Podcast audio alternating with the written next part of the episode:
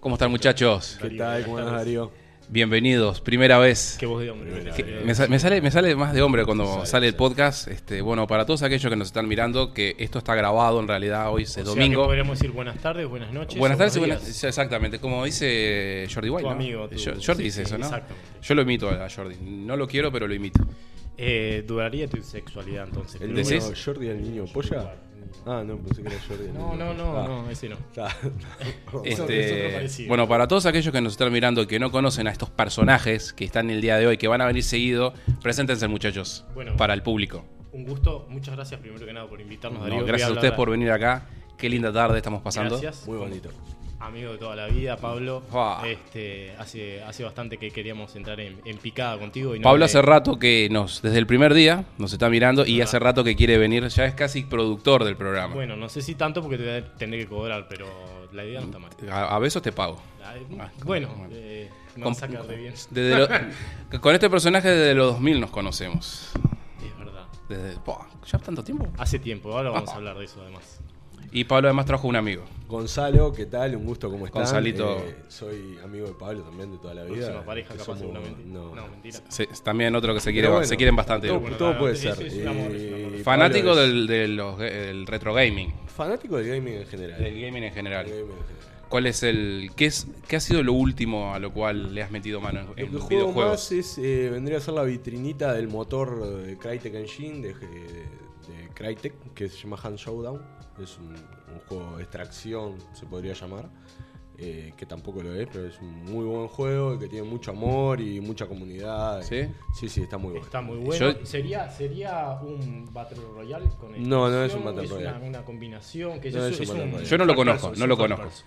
No es un Battle Royale porque el, el- el Battle Royale como tal tiene otras mecánicas que Han Showdown en realidad ni siquiera quiere, quiere imitarlas. Tiene, es, es un shooter de extracción, PvE, o sea, el, el jugador versus el, el ambiente o los personajes, la IA. Y PvP, que es sobre lo que está centrado. Y bueno, eh, nada, en teoría hoy se puede salir en cualquier momento de la partida, que el Battle Royale no tiene eso Es verdad. no te puedes ir. Tampoco es un shooter de extracción a lo Tarkov, que es un juego hoy por hoy también conocido. Es mucho más hardcore capaz el, el Tarkov, pero eso eh, se llaman, eh, son, son más looter, se llaman extraction shooter porque entras a la partida y extraes en algún momento, sea con, con un loot, con un botín o no. Pero Han Showdown se centra más en, creo, en el, en el PvP, en la, en la satisfacción de...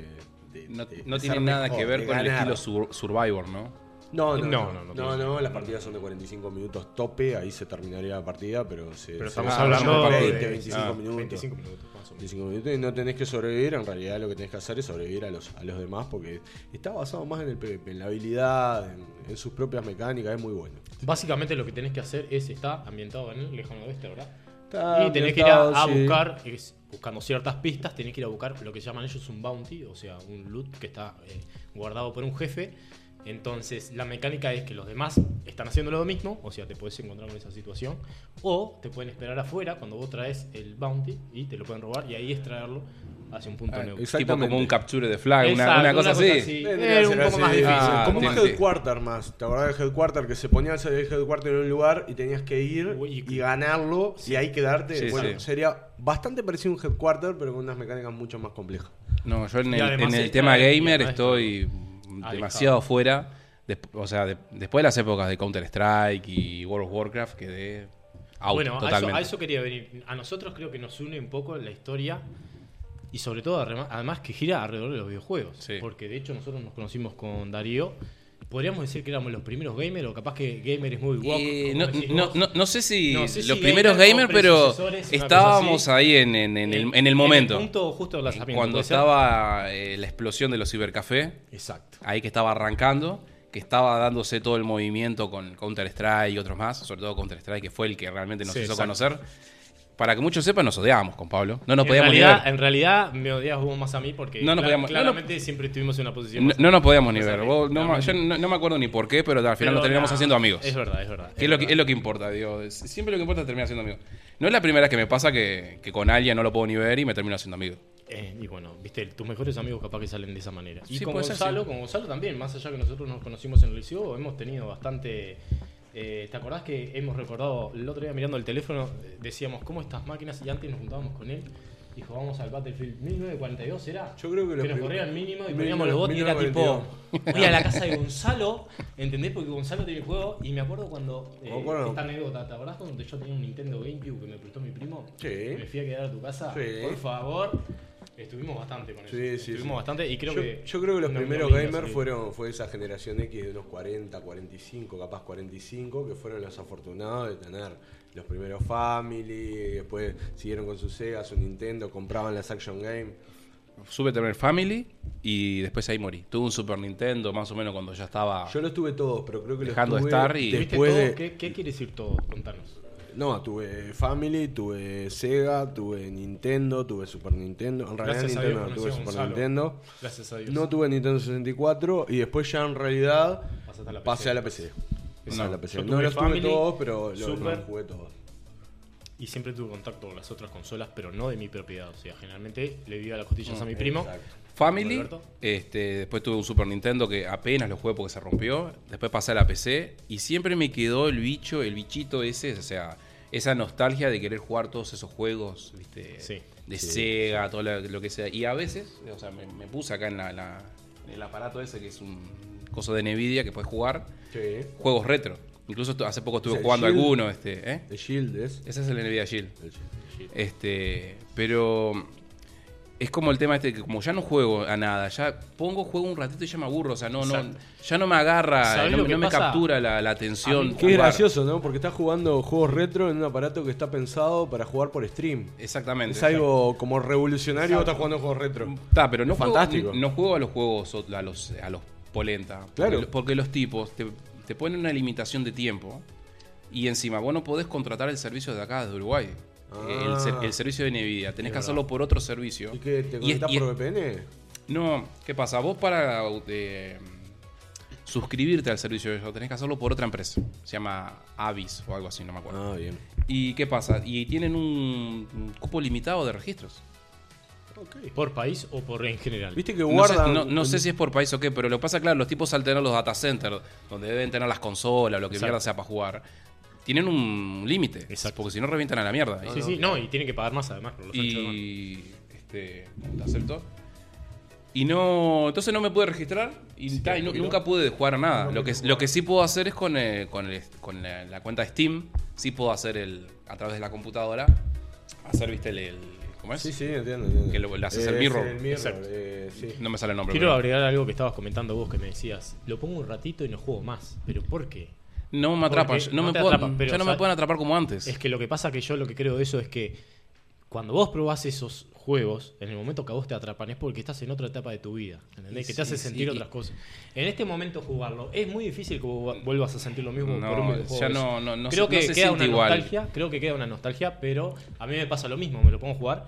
De hecho, mis hijas están aprendiendo a jugar a la computadora a través del Final Fight 2, están y le dan en el emulador y le dan y le dan y son unas comepilas tremendas. Pero yo me siento a jugar y digo, pa, la verdad que a los 10 minutos estoy Este, divino, pero estoy para Quizás pasar- salvando la distancia, pero me pasa lo mismo con el anime. A veces quiero ver algo de anime, que la otra vez me quise poner a ver los Caballeros del Zodíaco, y te miro un capítulo y ya no te puedo mirar el segundo, porque ya como que siento esa nostalgia de recordar aquellas épocas y miro el capítulo y después tipo como que... No, me voy a hacer no otra te- cosa. Claro, exacto. Creo que viene por ese lado. Y Gonzalo también es bastante, no digamos fan, pero bastante consumidor de anime. Eh, Me gusta el anime, ahora hace tiempo que no miro nada, había arrancado a mirar una que se llama Spy Family, que es de Crunchyroll, es una producción independiente de Bueno, Crunchyroll. ¿cuál me dijiste? Spy Family. Ah, yo vi unos capítulos de una que se llama Chainsaw. Chainsaw. Chains- sí, eh, Está- Chainsaw Man. Sí, está buena. Está buena, sí. sí, está bu- ah, en realidad. Esa es eh, recientemente nueva, ¿puede ser? Conozco el Es nueva. manga y el anime lo vi que estaba ahí. Es de Crunchyroll también, ¿no? Sí, sí, o sea, lo- de sí, sí, sí, no sé. Lo- Crunchyroll es el, el canal, el- sí, el sí. Netflix de, Sí, sí, sí. de anime. Lo, No me he suscrito, que sale de dos pesos en realidad. Sale Yo me suscribí y la boca me lo canceló el segundo mes. No sé por qué. ¿Sí? Y lo dejé. Porque en realidad me suscribí un mes y no lo no vi nada. Claro. Bueno, por eso, por eso, bueno, por eso mismo no me suscrito, porque como no, realmente no sé si lo voy a mirar. Digo, además son 100 pesos, pero. Ojo, yo descargo todo, ¿no? Entonces medio como que suscribirme ahí. Pero era para el teléfono, ¿viste? Estaba en el laburo, podía ver algo. Y por eso me había suscrito, pero da, me descargo todo, entonces no tiene sentido. Es como que tengo todo sin pagarlo porque me lo, me lo dan, me lo garroneo. pero igual voy y me descargo y lo miro por el Media Center, ¿viste? O sea, no, no. Hablan- hablando de, de animes y otakus, acá me la voy a, me voy a ilustrar Sí, lo- sí, sí, ya veo, ya veo que te, ¿Qué- se qué te iluminó la cara, de repente ¿Qué- qué voy a veníamos bastante enajenados y ahora te, te noto que te has cambiado, se te ha Ahí iluminado. me me acuerdo que eh, mi persona junto con otras personas más fuimos de los primeros en crear un, un grupo, una comunidad de gente que de, de anime, Mirá, de otakus. de otakus, De en, otaku. o en sea que Uruguay. vos sos el verdadero otaku del en En lo los-. No, yo era normal. Andabas con el pelo. Yo, mira, yo he estado en muchas movidas, pero siempre he sido yo. O sea, Bien, tipo, Eso es verdad. Siempre ha sido el mismo anti. Yo lo siempre, he puedo sido, siempre he sido yo. O sea, Siempre. tipo, me, me- gusta el metal, no me visto de metalero. Me gusta el anime, no me pinto el Por eso de sabés que colores. me coincidimos nosotros, no tanto. Sí, porque, sí. o sea, vos me decís bastante villero, pero he frecuentado contigo mismo. he- eh, fuimos a ver a Nightwish. Ah, pará, vos sos, vos sos villero, pero no te perfilás las cejas. No, no, no, las dos cosas. Lo que pasa es que hay que juntar dentro un poco. O sea, esa- y no solo me las perfilo, a veces me las marco. Y Yo me la próxima. acá Ah, medio. bueno, está bien, está bien. Eh, yo no sé si sabías, pero después de venir a ver a Nightwish, Mm. el próximo fin de semana, terminé viendo supermercado en Tres Cruces. No, no me Sí, contaste. Bueno, bueno. eh, Pero yo te- el, el yo abanico te- es amplio. o sea, a ver. abanico es amplio. O sea, yo te iría a ver un supermercado, pero. Supermercado, eh, pero eh, ahí, ahí de fondo, capaz que justo, no sé, fuiste un boliche y justo están los tipos ahí, lo mirás, te, te divertís un rato. Es como ir a ver al Gucci. Que vos decís, Bueno, ¿no sí, te gusta el estoy Gucci? contigo, estoy contigo, estoy contigo. O sea, vas igual. vas Claro. igual. Exacto. Yo lo creo- disfrutás, porque Yo estás creo, grande, yo creo que hay que disfrutar Sobre todo de grande, todo. Sobre todo O sea, no vas a llegar a tu casa y te vas a poner a escuchar grande. todo el tiempo al Gucci. Pero en No, ese momento supuesto. vas, lo escuchás y te divertís. Pero por supuesto, estoy, Claro, cien, sí, sí, estoy sí, a full sí. con eso. Bueno, pará, vamos a Antes yo me amargaba, me ponía. Bueno, si me ponen cumbia en la, Perdón, ra- perdón. en la radio, me la, me la hacen escuchar, capaz que me amargo igual. Pero antes me amargaba y decía, ah, música de mierda, verdad, coso". sí, yo Y ahora voy, ahora voy y, Y chao, le todo, das- estoy a le das. full. sí. Volvamos al anime que estabas muy ilusionado por hablar de algo antes que yo tirara todo. El, primer grupo de, de, de otakuis de Uruguay, otakus. que se llamaba Otakui, yo fui uno de los fundadores. Y, pero pará, ¿qué tipo de grupo era? ¿Era un foro como los foros antiguos? No. ¿Qué era? La historia arrancó este, con unos gurises, o sea, yo me acuerdo que me contraté con un pibe. Es- eran las épocas donde conseguir anime era muy difícil. Estamos hablando de los principios de los 2000, donde, la, Cuando in- nos conocimos, prácticamente. don- donde la internet era... Los discos, ¿te acordás? Exact- exactamente, o sea, el que tenía algo lo, lo- lo cambiaba con otro. Entonces, había conocido dos gurises, que creo que eran de las piedras, y le, y le dije, vos... si ¿Dos gurises hermanos? no, no, no. Ah. Eran, eran amigos. Ya ni me acuerdo los nombres. Este. Nos juntamos un par de veces y le dije, "Vos, ¿y si hacemos un grupo de gente y empezamos a movernos por las redes para ver de, de- de- por la- las redes que existían en aquel momento, Exacto. que no me acuerdo ni cuáles eran? Y no, tenías el Foro- Messenger. tenías el foros y lo que sea. Tenías unos foros ahí. Y al final terminamos juntando gente y se empezó a armar un grupo de, de- de otakus Otakus piratas. que se juntaban, ¿viste? Y justo fue el- creo que mm, arrancó también fue en el momento cuando se empezó a hacer, ¿viste? Los primeros Montevideo Comics. Es verdad. que se hacían en un lugar ahí en el centro, que era un antro, este, medio subterráneo. Ya no me acuerdo cómo era. O sea, cuando arrancó esa movida, nosotros ya existíamos. ¿En BJ? ¿Dónde Eh, no, No sé, porque yo cuando. me, me- me suena a Pachamama, pero no me acuerdo el nombre del lugar. Puede algo ser, así. sí, Puede ser. Que era un lugar muy chiquito, muy, muy, muy antro, ¿viste? Estaba, estaba además.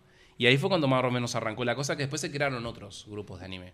Que uno de los que se creó fue, o sea, uno de los que estaba con nosotros se fue, porque no le gustaba la idea de juntarse con gente y eso. Creó... Era el otaku radical, Era- podríamos decir. Creó uno de los que se hizo más grandes después, que se llamaba Anime no sé qué miércoles. Anime ¿Qué? solitario. Anime solitario. Sí, no sí, sé. Era, era, era, era- era un foro. Eran solo Eh, un sí, foro. sí, sí, yo recuerdo lo que vos decías. eh, es más, yo cuando tuve la experiencia de cambiar, Gonzalo te preguntaba, me imagino, eh, el nombre de las personas que conocía, porque tenemos un conocido que hacía eso. ¿Te acordás que nos- yo le llevé muchas series para cambiarle en su Sí, momento? Amigos claro. de Peras No, Blancas. y había, claro. Eh, ¿Cómo es que se llama? Que son dos hermanos. Jonathan. y- Jonathan, exacto. Jonathan, uno de mis mejores amigos. eh, eh, No, un hermano. no me acuerdo los nombres. Me acuerdo que uno era, Jonathan- era, era un poquito morenito y el otro era medio bajito. Jonathan y Nicolás, pero te pregunto lo de los hermanos, porque Jonathan y Nicolás, que obtuvieron siempre el PlayStation desde que salió, cruzaron a Argentina a comprarse el PlayStation 2, el PlayStation 3, el PlayStation 4 se lo hicieron traer a Estados Unidos y ahora el PlayStation 5 se lo, hizo traer a Europa. Jonathan, a ver, no es un montón, pero ellos lo quieren tener. Por más que ahora eh, no tienen casi títulos exclusivos, no jugás mucha cosa más que PC, el tipo tiene PC igual, pero quería tener PlayStation 5. Porque tenía unos, unos hermanos amigos que hacían esto con el anime, hacían esto con las Action Game y con los juegos de PlayStation 1, que eran los muertos. Me acuerdo, el otro día los vi.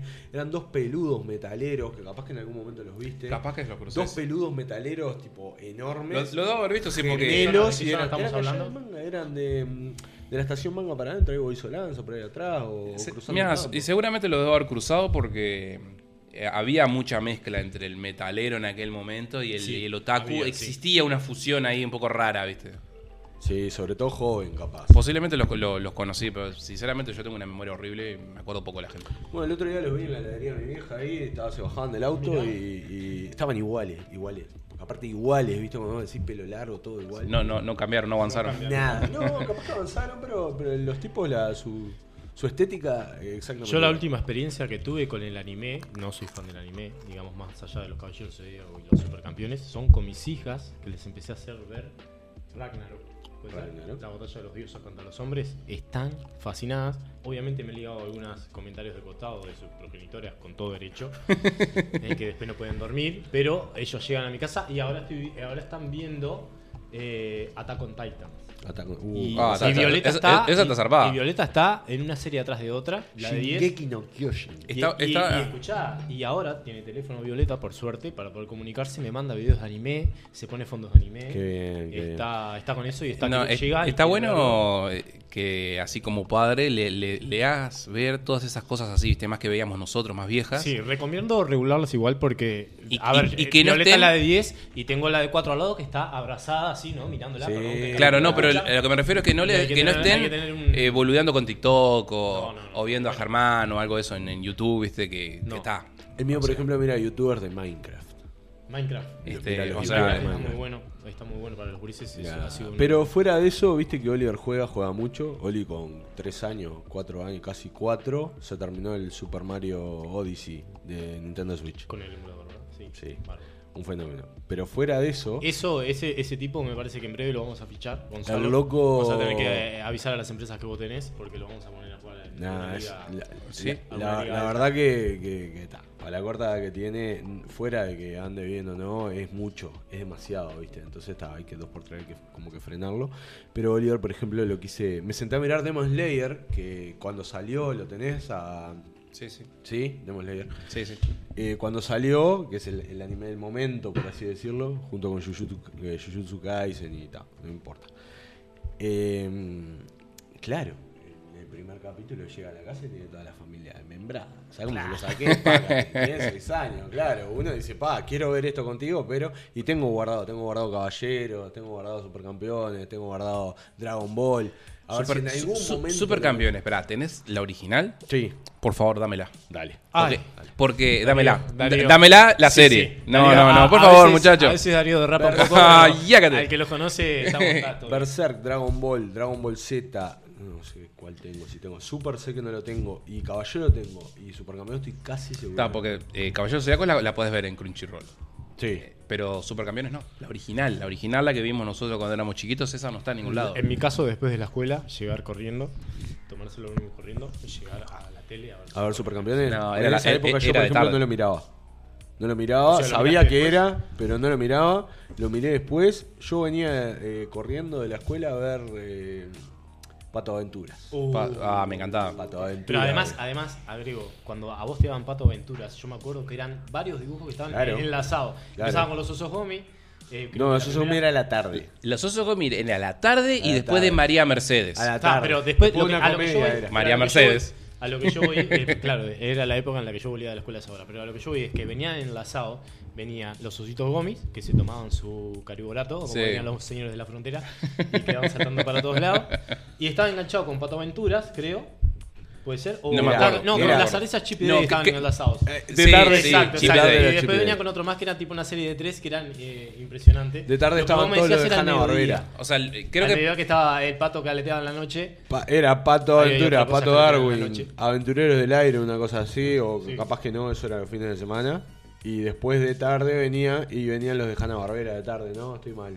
Venía De tipo Scooby-Doo, Eh, venía todos Sí, esos. sí, sí, no, me- no me acuerdo en qué horario veía Scooby. Y yo no sé Re- si Recuerdo la no, mañana sí. que sí daban los Caballeros Zodíaco que yo le hacía a Sebastián grabarme los cosos. Y no sé si alguna vez fueron buenos pobres, no, sa- no sabemos lo que nos están mirando, Sí, pero sí. en mi caso, por ejemplo, en el canal 5 quedaban, ¿te acordás Godzilla? Que tenía Gotsuki. Obvio, Claro, obvio. claro. ¿Quién no miró todo eso? Era- claro, era papá. hermoso, era Charon- hermoso. yo miraba Barbera. Eso, ah, bueno, por ahí yo- miraba Charonada, papá. Era- Bueno, bueno, Cuando lo hacía Carballo. Charoná, Charoná. Llegué, llegué a tener el ómnibus de Charoná parado en la escuela, que subías y te daban la revista, que vos no sabías si ibas a subir, qué te iba a pasar arriba de ese ómnibus.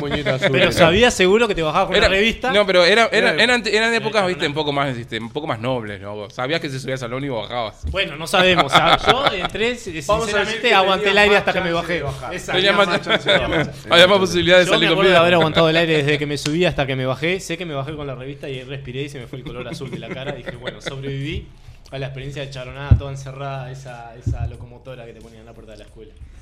Qué demás que está. La- eh, yo creo que esas épocas son in- ir- ir- irreemplazables y no se pueden repetir, me parece. Que yo creo que los gurises de hoy no, no van a tener. Y no lo van a tener y hay que No van a tener algo de eso. ¿eh? El tema es que eh, estamos enmarcados por, por las generaciones, ¿no? Entonces, nuestra generación y nuestra cultura pop es eso. La Sí. cultura pop de los gurises de hoy es otra. y Sí, pero, no podemos pero yo creo que cuando. mostrarles. Para mí me parece que cuando lleguen a grande no van a tener ese mismo Bueno, estilo pero de recuerdo. eh, escúchame. Porque No. lo que nosotros veíamos y sentíamos y era, era todo tan escaso y era de momentos. Porque si vos querías ver Charoná, era una hora. Es- Exacto. Si vos querías ver a los Es caballos verdad, sí. zodiacos, si no te lo grababan. Hoy esa demanda, todo, esa en- demanda. entonces esa, esa sensación de vos, son las cuatro, vamos a ver los, ver los- esto, los que campeones, los supercampeones. Ibas a ver los, supercampe- los supercampeones, los ositos gomi, lo que sea. Eso ya no es ahora. Ahora es tipo, tanto el día De hecho, pasaba- en TikTok exacto. y si quieren ver algo van y ponen play y ya está. De hecho pasaba con las consolas, en que no todo el mundo tenía acceso y mucha gente generaba vínculos a través de eso. Pero déjame decirte una cosa. Primero no vas a saber qué van a decir esos niños dentro de 30 años. No tenés cómo comprobarlo. Ah, no y sé. segundo, coincido contigo que las cosas cambiaron y por eso creo que van a tener recuerdos sobre otras cosas, no sobre Sí, las que sí. nosotros valoramos. Por eso el hecho de decir, bueno, tenés todo, tenés teléfono y todo, y, y hoy se está haciendo mucho hincapié. ¿Cuál es el tiempo de calidad que vos pasás con tus hijos? Por ejemplo, que creo que hoy eh, los recuerdos que van a tener van a pasar por eso. ¿Por Yo qué? no- yo a veces Porque no- ya no- tienen acceso a lo a demás. veces- No tienen la necesidad de tener eso que ya tienen a la mano. Van a tener una nostalgia, pero. Yo, creo que va a ser una nostalgia Pasa que son épocas diferente. diferentes. Una- tenés una- cómo van- no van a ser la misma nostalgia que tenemos nosotros. No tenés Sin duda. no, no. Yo- Pero creo que viene por ese lado. A lo que me explico es, nuestra época se carenciaba por ciertas cosas a las que nosotros le agarramos bastante afecto y por eso tenemos los recuerdos que tenemos hoy. Esas cosas hoy los niños no tienen esas necesidades porque las tienen a la mano porque los tiempos cambiaron.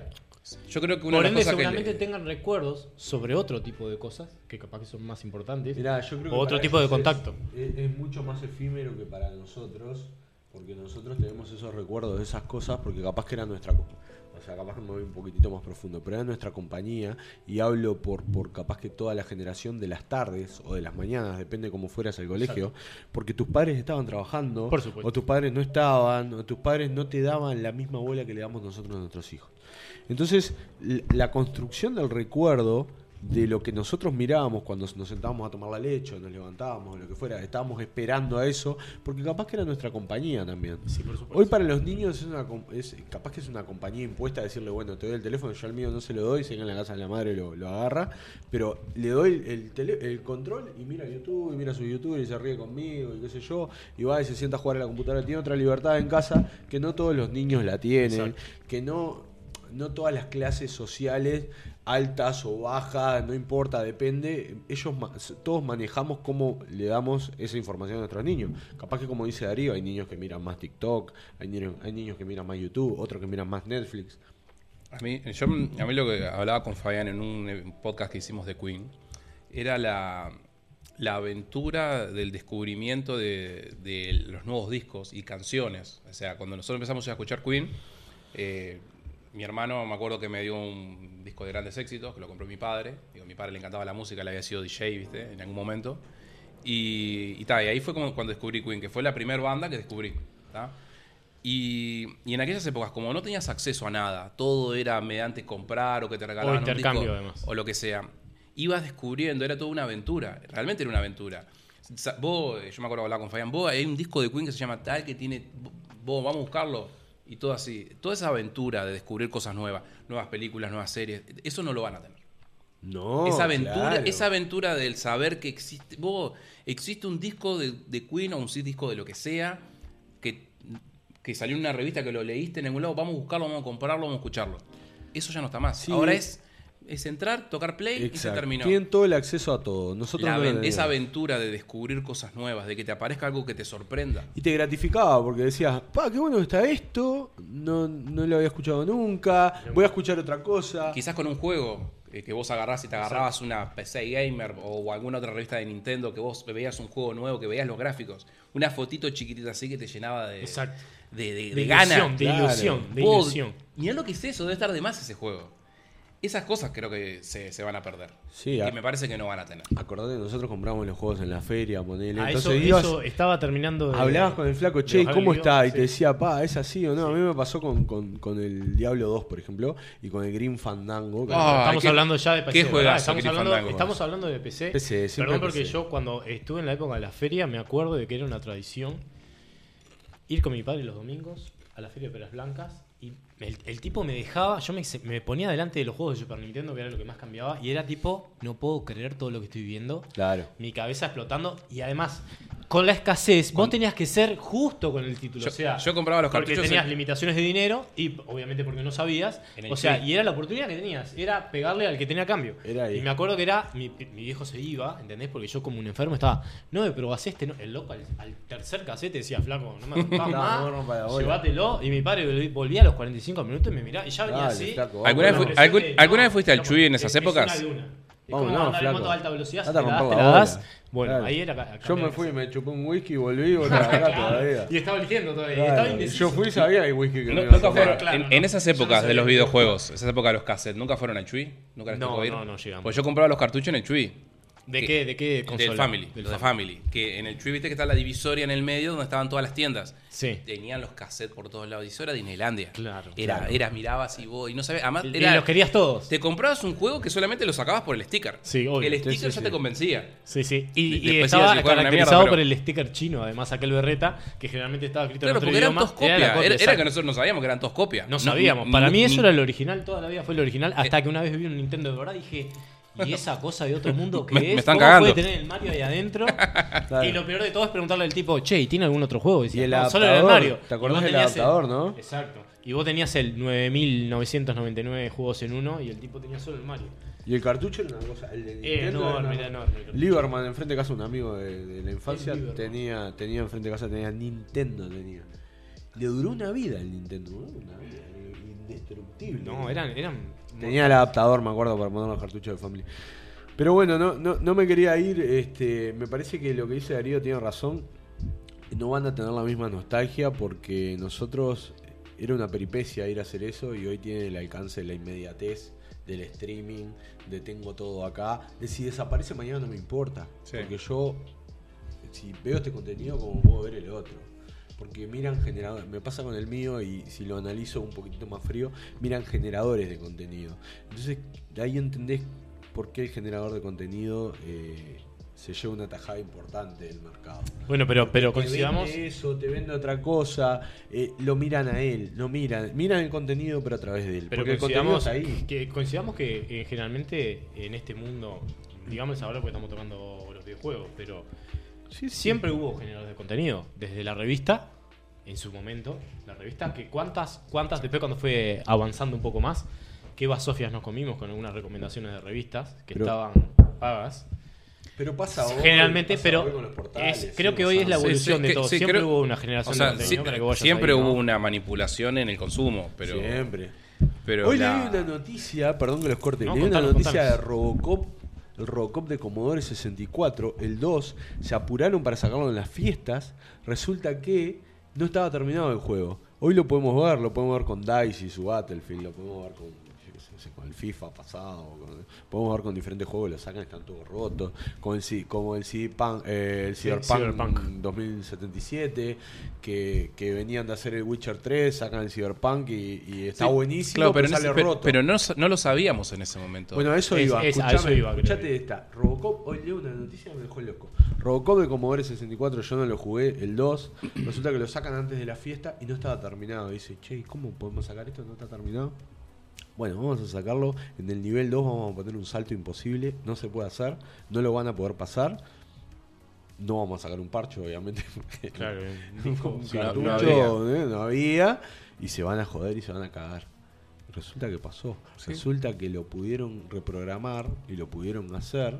Y cuando lo hacen, después aparece tipo todo pixelado, juego todo roto, porque no está terminado. Claro, exacto. O sea que Ahí. esa manipulación en el contenido y en los portales existe desde hace Siempre. tiempo. Bueno, hay un caso muy grande en la historia de los videojuegos que es el, el juego de T, que terminó tirado en un basurero justamente por haber apurado Contenedores, contenedores. contenedores enteros enterrados. Que hundió Atari. Que hundió Atari, Atari, Una de, la- de las fallas más Yo no sé, sí, que, que además era un, fue una leyenda urbana. Durante Eh, muchos años fue. Muchos, exacto, es verdad. Porque no se sabía, porque era, era una leyenda urbana de que estaba el juego de T, de que, o sea, que sabían que existía el juego, pero de que estaba enterrado y no sé cuántas cosas más. Era toda una, una cosa hasta que fueron y lo encontraron. Exacto. es Ahí verdad, cuando exacto. fue que la leyenda se hizo verdad. Es verdad, es verdad. Pero creo que fue ese juego el que hundió a, a Atari. Hoy está pasando, o sea, esto es cíclico, ¿no? Nosotros lo podemos ver o no, pero hoy pasa. ¿Cuántas películas se han cancelado porque no dan? Bueno, entramos o- en un tema interesante de o- las películas. cu- cu- ¿Cuántas películas se han cancelado? Por ejemplo, Batichica. Batichica se canceló, 80 millones de dólares. Y se canceló. Ah, pero ah, ¿por ah, qué? Porque Entretenimiento, le generar- Pimbi. Le va a generar, Exacto. perdón, perdón. Le va a Tocamos generar- un tema sensible de Darío. que No, está no, no me le videos. va encanta, a generar encanta. más pérdidas a la empresa si sale Claro, que pero. esos 80 bueno, millones. Eh, La pregunta es ¿por qué? Ahí, ¿Por ahí qué hay es cancelada y por ahí- qué genera esas Bueno, pérdidas? ahí hay hay que explicar que fue la fusión entre los estudios Warner y Discovery.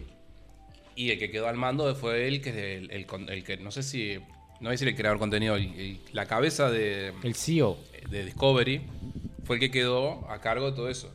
Y el tipo bajó línea y dijo, medio que lo woke para afuera. Y la película Batichica, que era, se, se ve que los woke es, tipo, le salían por los poros, a- dijo, "Ta, saca, vamos a esconder esto a la mierda, ya está. Que pasó igual con la película de Flash. Cuando decís woke es porque generalizás el, el movimiento woke con lo progre, ¿no? Es como que tipo. Pero es eh, que, es lo que pasa que, lo que pasa Creo que que la- la está, idea de- está, exacto, la idea está de fusionado. Está Está funcionado, Está pero bueno, viene por otro Porque, lado. porque lo loco te- la, Sí. re- la realidad es que cuando uno va a ver una película, eso ya se sabe, eh, naturalmente uno espera un desenlace de, de- de cómo funcionan las películas. Uno se da cuenta solo de cuando los personajes tienen un crecimiento, Estoy pasan por, por problemas, no sé cuánto, hasta que llega una conclusión. Estoy y contigo. todos esperamos siempre el final feliz. Eh, es natural. Y eso es lo que vende más. Y eso es lo que vende. Por eso que las películas que vos ves, Aladdin, si no te la hacen diferente ya no es Aladdin. Top Y- Gun. Top Gun. ¿Por qué Top Gun tuvo éxito?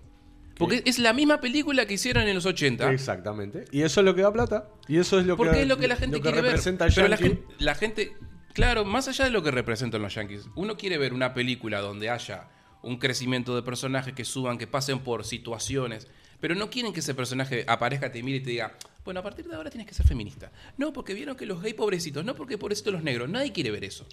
Porque todo el mundo sabe que esos problemas existen, pero no quieren que te los digan en la cara. Entonces por eso no tienen éxito.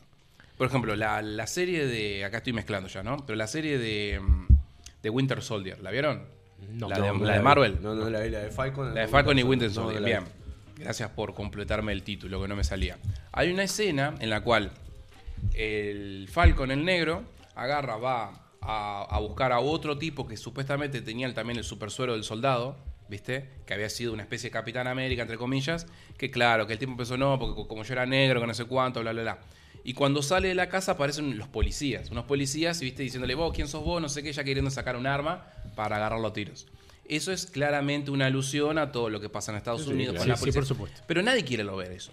Por más que sea real y pase, nadie lo quiere ver. Entonces, el mismo norteamericano cuando lo ve dice, vos, loco, ya está, no quiero ver esto. ¿Y en qué te basás para decir que nadie lo quiere ver? Porque no tienen éxito. ¿A qué llamas éxito? Y el éxito es que la gente lo mire. ¿Pero en qué, mo- cómo lo medís? Bueno, o sea, cuando lo salen las mediciones de, de público, si Bueno, las entonces, series tienen te- mucho... Lo medís, te lo pongo más fácil. Esto, pero la está comprobado recaudación. entonces que lo que estoy tan. Lo medís en la porque- recaudación. Sale tanto, no- recauda no- tanto, No tengo no mucho es- no- O conocimiento. sea, en el tema, de la- eso es en el caso de las películas, pero en las series es, te hacen una serie. Si la, segu- si, si la segunda temporada está en duda, es porque no la miró nadie. Claro. Puede ser, sí, Entonces claramente. los tipos te agarran y te ponen a los mismos personajes que en una película estuvo espectacular, porque vos ves las películas de Capitán América, están buenísimas. Están, Están buenas, Están sí. buenas. Están buenas. Están buenas. No Están sé si buenísimas, pero no. bueno, a mí me gustaron. Yo, Bien. para mí están buenísimas. Claro, A mí la de Capitán América es una de las que más me gusta y es una de las que menos les gustó a los fans. Ahora, sí. ¿qué, qué, qué raro vos que estás en contra de todo eso, que te guste la la figura mayor de exposición norteamericana. No, el no, a, ver, héroe. a ver, yo no estoy en contra de los Yankees. Pero. Y, y el, y no, el- no, el- no, no, el- es, no es, es por lo que representa. Ponele que sea yankee, ruso, lo que fuera. Pero la figura de héroe así, de esa manera tan. ¿De cuál? tan ¿Del marcada. patriota, no sé cuánto? Exacto, exacto. Bueno, eh, con, sí, con- que el Capitán América se hizo para venderle el listamiento a la guerra. ¿no? Exactamente, sí, obvio. exactamente, exactamente. eh, el personaje está Si, bueno. si- si Para no hay perso- para mí el adoctrinamiento. personaje está bueno. Yo te si no hay, adoctrinamiento ahí, decime. Digo, Claro, Ah, o pero sea, yo sí, creo que- sí, e- es una publicidad para que la gente se meta, se alista en la guerra. Pero 2022, yo creo que ya Sí, se ya está. sabe, Sí, sí, sí. se conoce y la dirección es otra y la película está buena. Punto, ya está. Por Vos supuesto. tenés, podés, podés clasificar el entretenimiento, cosas, tener todo eso atrás, la película está buena, pues está buena. Sí, por supuesto, por O supuesto. sea, Es mirable. o sea, Igualmente si, que- si la fino en esa película, vos podés decir, loco, o siempre los malos son los nazis, siempre la misma historia. eh, Igual está ambientada en eso, sí que lo que no podemos tenés- justificar. O sea, Me estás de repitiendo lo mismo, pero claro. está, está ambientada en, en su momento. ¿no? exacto, sí, sí, lo Y entendemos. está bien, está bien hecha la película. Para mí la está buena, para Bueno. mí. Este, pero no te mete en el discurso. Y no podríamos decir que las de ahora te meten en el discurso que porque no. están Las de ahora- las de ahora este- te meten en el este- discurso. Pero están ¿Te ambientadas en ¿Te esta realidad. discurso? A ver, por, ej- por ejemplo, en, Yo creo que sí y no. en la película de. La última, la de Thor. la otra. La de Sí, Thor. Sí, no, bueno. La, la loca, eh, acá hay spoiler, no sé si la vieron, yo no la vi. No, no la vi, pero me da No igual. la vi, pero. sí, la, no. lo- la loca Natalie Portman, que es la, la que vendría a ser como la novia de Thor. Sí, la la loca Tora. se tra- la- ella se transforma en Tora. A Tora. En los cómics eso sucede, pasan realmente. Pero el problema es que en la versión de la película te lo hacen como poniendo a Thor como un imbécil. Como que- Sí, te disminuyendo- empiezan- disminuyendo te- la te- figura Te de disminuyen la figura del hombre, del hombre macho, ¿viste? Eh, cuadrado, no sé cuánto. Te lo ponen como un tipo, ay, no sé qué, no Un sé gordito. cuánto. Como un idiota. Sí. A las minas te las ponen como que las que son las mejores. Y eso lo notás. ¿tá? Medio como pasó con la serie de Señor Pero está Anillos. implícito, ¿no? Yo creo que está implícito. Me parece que no es. No va por abajo de la película. Te lo están mostrando. Claro, Sí, pero sí, él está- él- él te lo está están mostrando. No, él está, él está hay, hay películas, hay películas que te lo hacen por debajo, muy sutil, pero si estás despierto lo ves, que lo dejas pasar, viste como la, la de Winter Soldier, que vos, eh, la, la serie de Falcon, que vos ves la escena y decís, bueno, está, está, está Sí, bien. me estás metiendo, me estás metiendo el tema racial, no sé cuánto, te la perdono, te la dejo pasar. Pero está ahí, te das cuenta. No te rompen los huevos con el tema, pero poquito. Hay otras que te lo Sí, sí. te, te, te, te- Creo rompen que coinciden igual en. Se rompen los huevos. Yo mismo, estoy de acuerdo con Darío al mil por ciento y, y me jode, me jode por, por el cine y por el entretenimiento. Porque Vos a veces podés lo que hacerlo hace bien. Es cagarte el contenido de una manera que decís. La, "No la serie de los nadie". Anillos, ¿la vieron? Eh, No, sí, no yo tuve el gusto de ver un par de capítulos. sí. ¿La vas a ver? No, la no voy te, ver, ver. importa el spoiler. No me. Bien, está. Vos la serie de los Anillos la puedes agarrar y la puedes hacer bien, bien hecha. Por ejemplo, como la de La Casa del Dragón, que está impecable. No, está impecable, está bien también. Está buena, está, Está buena. bien. Para lo que es el contexto de las series últimamente, está Bueno, muy buena. está- ahí coincido, ahí sí coincido. Podés ponerte un personaje negro, un elfo negro, no pasa nada. Podés ponerte a Galadriel, que es la guerrera, pero lo puedes hacer bien. Lo puedes hacer bien siguiendo las reglas. Pero los tipos se fueron al, al hueso. Hicieron cualquier cagada. O sea, los tipos como que son, los showrunners y los que escriben, son como chiquilines, son como adolescentes, viste, que están peleándose consigo mismos y no saben lo que quieren ser. Y te lo escriben, nada como, ay, bueno, este elfo vuela y salta y es lindo. Y este tipo como que fuese un dibujito animado. Y que- negro, que- además. que- Como que su público fuese adolescente para abajo. pero ni siquiera los adolescentes lo miran. Porque hasta los adolescentes lo miran y dicen esto es una estupidez. Te podrían haber hecho todo lo mismo, haberlo hecho bien, sin haberte metido todas las pelotudeces que metieron. Te podrían haber metido a la mina como guerrera, que la pasamos. Bueno, pero estaría bueno que nos comentes qué es para vos hacer esas pelotudeces, porque generalizar también eh, no deja, un abanico poco claro, ¿no? Eh. Yo me imagino que, por ejemplo, y vas a coincidir conmigo, en la escena donde Galadriel pelea contra... Gonzalo Contra un troll. Contra un No troll. importa, en el que están peleando más de seis individuos con el O sea, troll, o los sea, eh, a contra la tierra, lo, lo da contra la- las piedras, no pueden con él, y viene Galadriel y en dos tomas, que ni siquiera están bien enfocadas, porque no muestran los movimientos que hace, eh, salta, pasa por abajo, le pega y se murió. Sí, yo y sin quiero hacer- transpirar, yo una corte de ahí, escena, ¿no? perdón, corte de escena y al segundo están todos impecables, recién bañados, con el axe puesto Exactamente. para la batalla. Yo quiero hacer un- una, más que una pausa, un paréntesis. Me parece que hay que diferenciar en cuanto a las series o el contenido eh, de- digital, por así decirlo. Eh, Hay que separar todo, ¿no? Vestuario, actuación, que está implícito que la loca es una héroe elfa, que, ¿entendés? Que en realidad la historia no lo era. que, bueno, pero no importa claro. si en la historia no era. Eso ya es otro mango aparte porque me estaba metiendo en la el canon original con lo que me está mostrando la serie. Me parece que ahí está es lo que estás mirando. Estás mirando una héroe elfa que tiene más experiencia que el troll, se da media vuelta para abajo, en el Mira, te, mata. te po- Eso es verdad. te pongo un ejemplo. Te pongo Pero de- es válido, de- es válido- por es ejemplo, válido la crítica, ¿verdad? Mucho, muchas de las Es cosas. válido. Y lo otro, lo del Axe, y acá cortó. ¿Lo del eh, desodorante? lo del desodorante. Es el vestuario, es el vestuario, porque, porque capaz que con otro vestuario.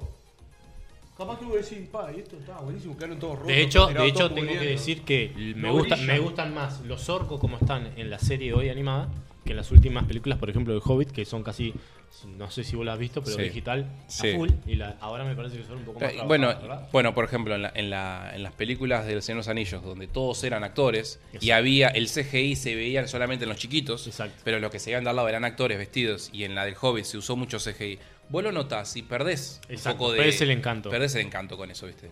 Eso es una de las cosas que se tendrían que evitar hacer.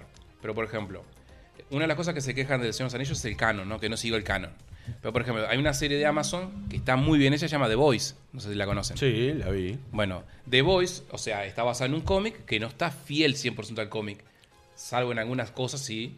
Y la serie está buenísima, Está buenísimo. está espectacular. A mí me encanta, o sea, es una serie que ves un capítulo y querés ver el siguiente y querés ver el Está siguiente buenísimo. y querés ver el siguiente y estás esperando la próxima temporada. Tiene muy buenas actuaciones, ¿no? La. Entonces, es como que muy difícil. Y es que está bien, es que los, podés, pero los personajes están bien hechos porque, por ejemplo, Louis, que es el, el- el- vendría a ser el, el principal, entre Sí. comillas. O sea, vos ves cómo el tipo pasa de ser un supuesto perdedor, este- el, este- estereotipo de Sí, perdedor norteamericano, perdedor norteamericano, sí. al tipo transformarse en un loco que realmente está peleando contra los elfos. Claro, a un Y par. Ves, todo ese movimiento que en el Señor de los Anillos no lo ves. Sí, Este, sí, sí, estoy de acuerdo. Estoy de buscar acuerdo. cervecita, muchachos. Eh. Dale, dale, dale, tranquilo. Creo que vamos a seguir. Creo que lo que apunta Darío un poco, eh, nos vamos a quedar solos ahora sin Darío, sin el hombre de la casa. Podemos salir corriendo con la tele, Gonzalo, que está bastante grande. Ahora, ahora cuando Escuchame, tenga, no, no, creo cuando que lo que te- venía cuando Darío- tenga el estudio, cuando tenga el estudio, que vamos a tener un estudio en un futuro, en un futuro no muy lejano, este, Muchas gracias, Darío. vamos a, vamos a tener una heladerita con alcohol. Qué lindo. Qué lindo, qué lindo. Escúcheme una O cosa. sea, yo Creo tengo- que lo que quería comentar tengo- Darío, y con respecto a la serie esta, a mí lo que, Pará, pará. No era que no ibas a tomar cerveza negra, vos? eh, lo que pasa que, Lo que pasa a que- veces me cuesta decirle que no a tus invitaciones, Ah, ya lo sabes. está. No, te pregunto por las dudas. porque te Eh, a mí lo que me no. llamó más la atención de la serie de Señor de los Anillos, más allá de, eh, de esto que vos decís del tema de poner casi a prepo estos temas, ¿no? Tomate Es el tema de la poca, el poco crecimiento que tienen lo- los, los actores, ¿no? Los actores, en realidad no, el personaje. Pero eso, ese crecimiento y esa construcción. Sobre todo, perdóname, que, que le sea tan difícil llegarlo cuando es una serie, porque capaz que cuando es una película, me imagino yo con la poca experiencia que tengo, debe claro. tener menos tiempo, Tiene menos tiempo. tenés que ser, eh, tenés que, me, me imagino que tener una, una economía en cómo vas a contar la historia para que llegue a ese punto. Me cuesta, me cuesta eh, aceptar de que sea tan de bajo nivel eso, siendo una serie de muchos capítulos, bueno, muchos no, tiene una temporada sola hasta donde sé. No, pero con el presupuesto que tienen. Y con el presupuesto que tienen, sobre todo las imágenes en CGI eh, son bastante, bastante malas. Sobre todo cuando van. eh, hay una parte que Galadriel se queda, perdón el spoiler de vuelta, varada, varada en el agua. No sé si está Sí. bueno tirar spoiler así en el podcast. Sí, o- sí, o sí, porque-. Bueno, es, en realidad estamos hablando de creo que el tercer capítulo. No, no es mucho. en. Hasta- Yo, a- a- sinceramente, llegué a ahí esta, la a esta altura ya, la, ya la serie ya terminó. Ya el que no Miré- la vio, no la vio. Miré eso, la verdad que me costó bastante asimilarlo al ojo. Sé que estoy bastante visco, pero soy bastante visco, pero me costó, me costó. Qué baja calidad que tiene. Es impresionante para hacer una serie, para hacer, para tener el dinero que tiene. Porque el foco de la serie no está en contar una historia. Una historia de, de superación y. Salud, lo que nos está mirando también. Salud para toda la gente que nos va a mirar en la semana. Porque el, el problema de la serie no está en que te quiere contar una historia de superación. Los tipos están enfocados en mostrarte problemas sociales. Porque todos los momentos de la serie tienen un tema social. La relación eh, de la. ¿Cómo es? Interracial entre el elfo y la mina. Este, en el momento cuando el elfo llega, que un tipo le empieza a encarar y dice, no, lo de tu raza, no sé cuándo ya hablando de los negros, por los negros. Y así sucesivamente con un montón de cosas. Incluso hay una escena en la cual al elfo le ponen unos grilletes en la, en la pierna, haciendo alusión a la, a la esclavitud.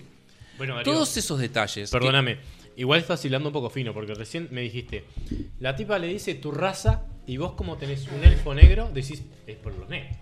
No, Entiendo que viene, que puede venir Pero por lo- atrás. bueno, pero por pero, ejemplo- pero lo puede decir por la raza. En, por- la, en por- la- los la- ti- en la sí. historia de la Tierra Media, generalmente, cuando se crea, se, se crea el conflicto entre los elfos, siempre se tratan de esa manera, digamos, despectiva de tu raza.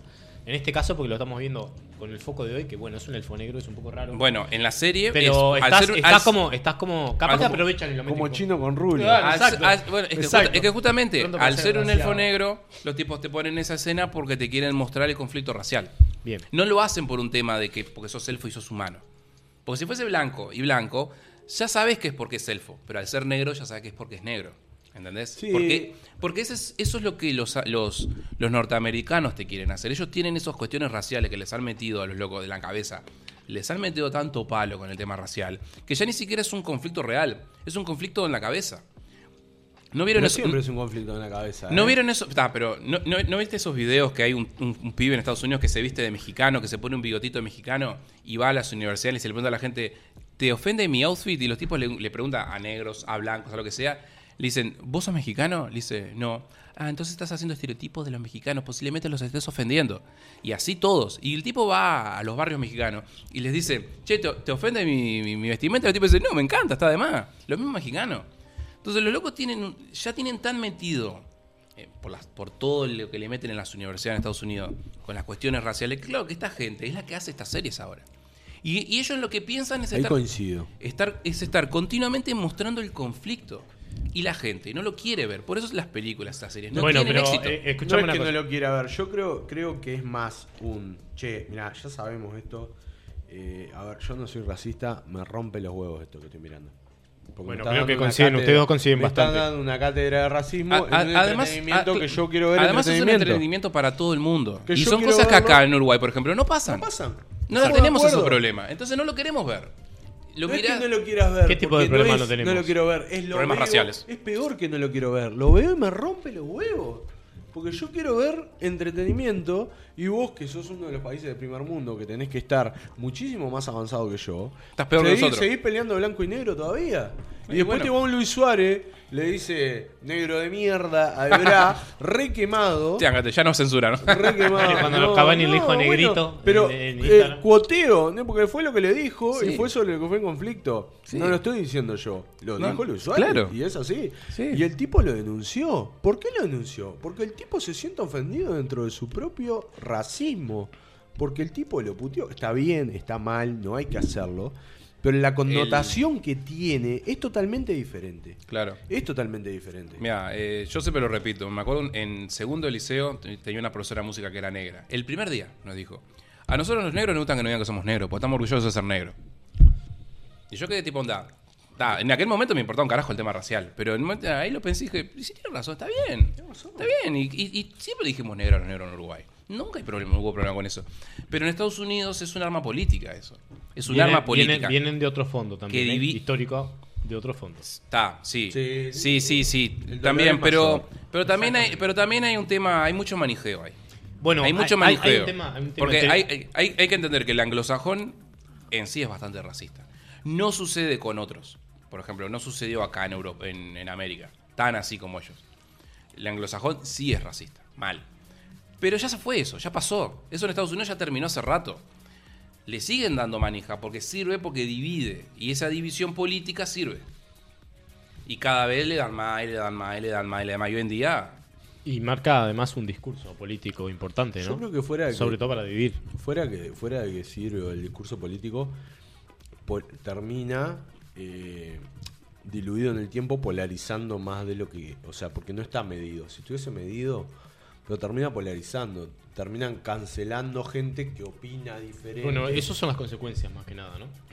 Yo lo, que- yo lo que creo que... Creo que, de- creo que la En división este- se yo creo que en Estados Unidos, en Estados Unidos, al no haber, al no haber tenido un origen como estos países ¿no? donde luchamos, donde había una guerra comunismo, capitalismo, con Estados Unidos no tenían ese tanto comunismo, capitalismo, sobre todo porque el comunismo era perseguido en algún momento, tenían otros conflictos que tenían que tener, porque siempre hay que tener un conflicto. Y el conflicto era el racial, negros contra blancos. Entonces el negro vendría a ser como el comunismo y igual los blancos el capitalismo. del comunismo no o sea Ahora lo están fueron- teniendo, no, más que nada. también fueron a buscar gente a la casa a Este, libros. claro, pero nos, acá el, el comunismo siempre se mencionó y siempre estuvo y no había una guerra eh, Ferviente. marcada, ¿viste? O sea, era como que se podía ser comunista en estos países. Estados Unidos no. Se perseguía incluso al comunismo. Entonces tenías que tener Lo otra guerra. Cuba no Sí. tenías que tener otro tipo de guerra interna y para ellos era el racismo. Era, era el, el arma que tenías que tener ahí continuamente tirándole fuego, tácate, tácate, tácate. Muy bien, muchachos. Hemos hablado de, de todo Eh, hemos hablado y aparte prácticamente sin pausa. sin pausa. Este, Eso es lo que, a mí- lo que a mí más me gusta. Eso es lo que te gusta a vos sin pausa. Vos si- si- siempre yéndote por el lado de los chanchitos, No, de, no, de- yo- del- de los chanchos. Solamente lo decía por el podcast, que veo que lo, No, lo, no, lo- no. lo llevaba bastante bien. Lo llevaba bastante ¿Cómo, bien. vamos? ¿Cómo vamos? ¿Estamos por terminar? ¿Qué- No, no, no, No, vamos, a darle un poquito más. estamos- Porque hay un tema. Esto, eso es como un poco de freestyle. No, Claro. no sé si rapeando, pero un poco. Freestyling, Exacto, exacto. Tirando free. Hay, un hay poco un, de hay un- hay un- hay un tema que quiero hablar que vos pusiste los otros días en Facebook. Uy, muy interesante. Como la pará, entre ese tema y este, hablando de tirando free. ¿Les gusta? Estoy escuchando mucho hip hop uruguayo hace tiempo ya. Me gusta mucho.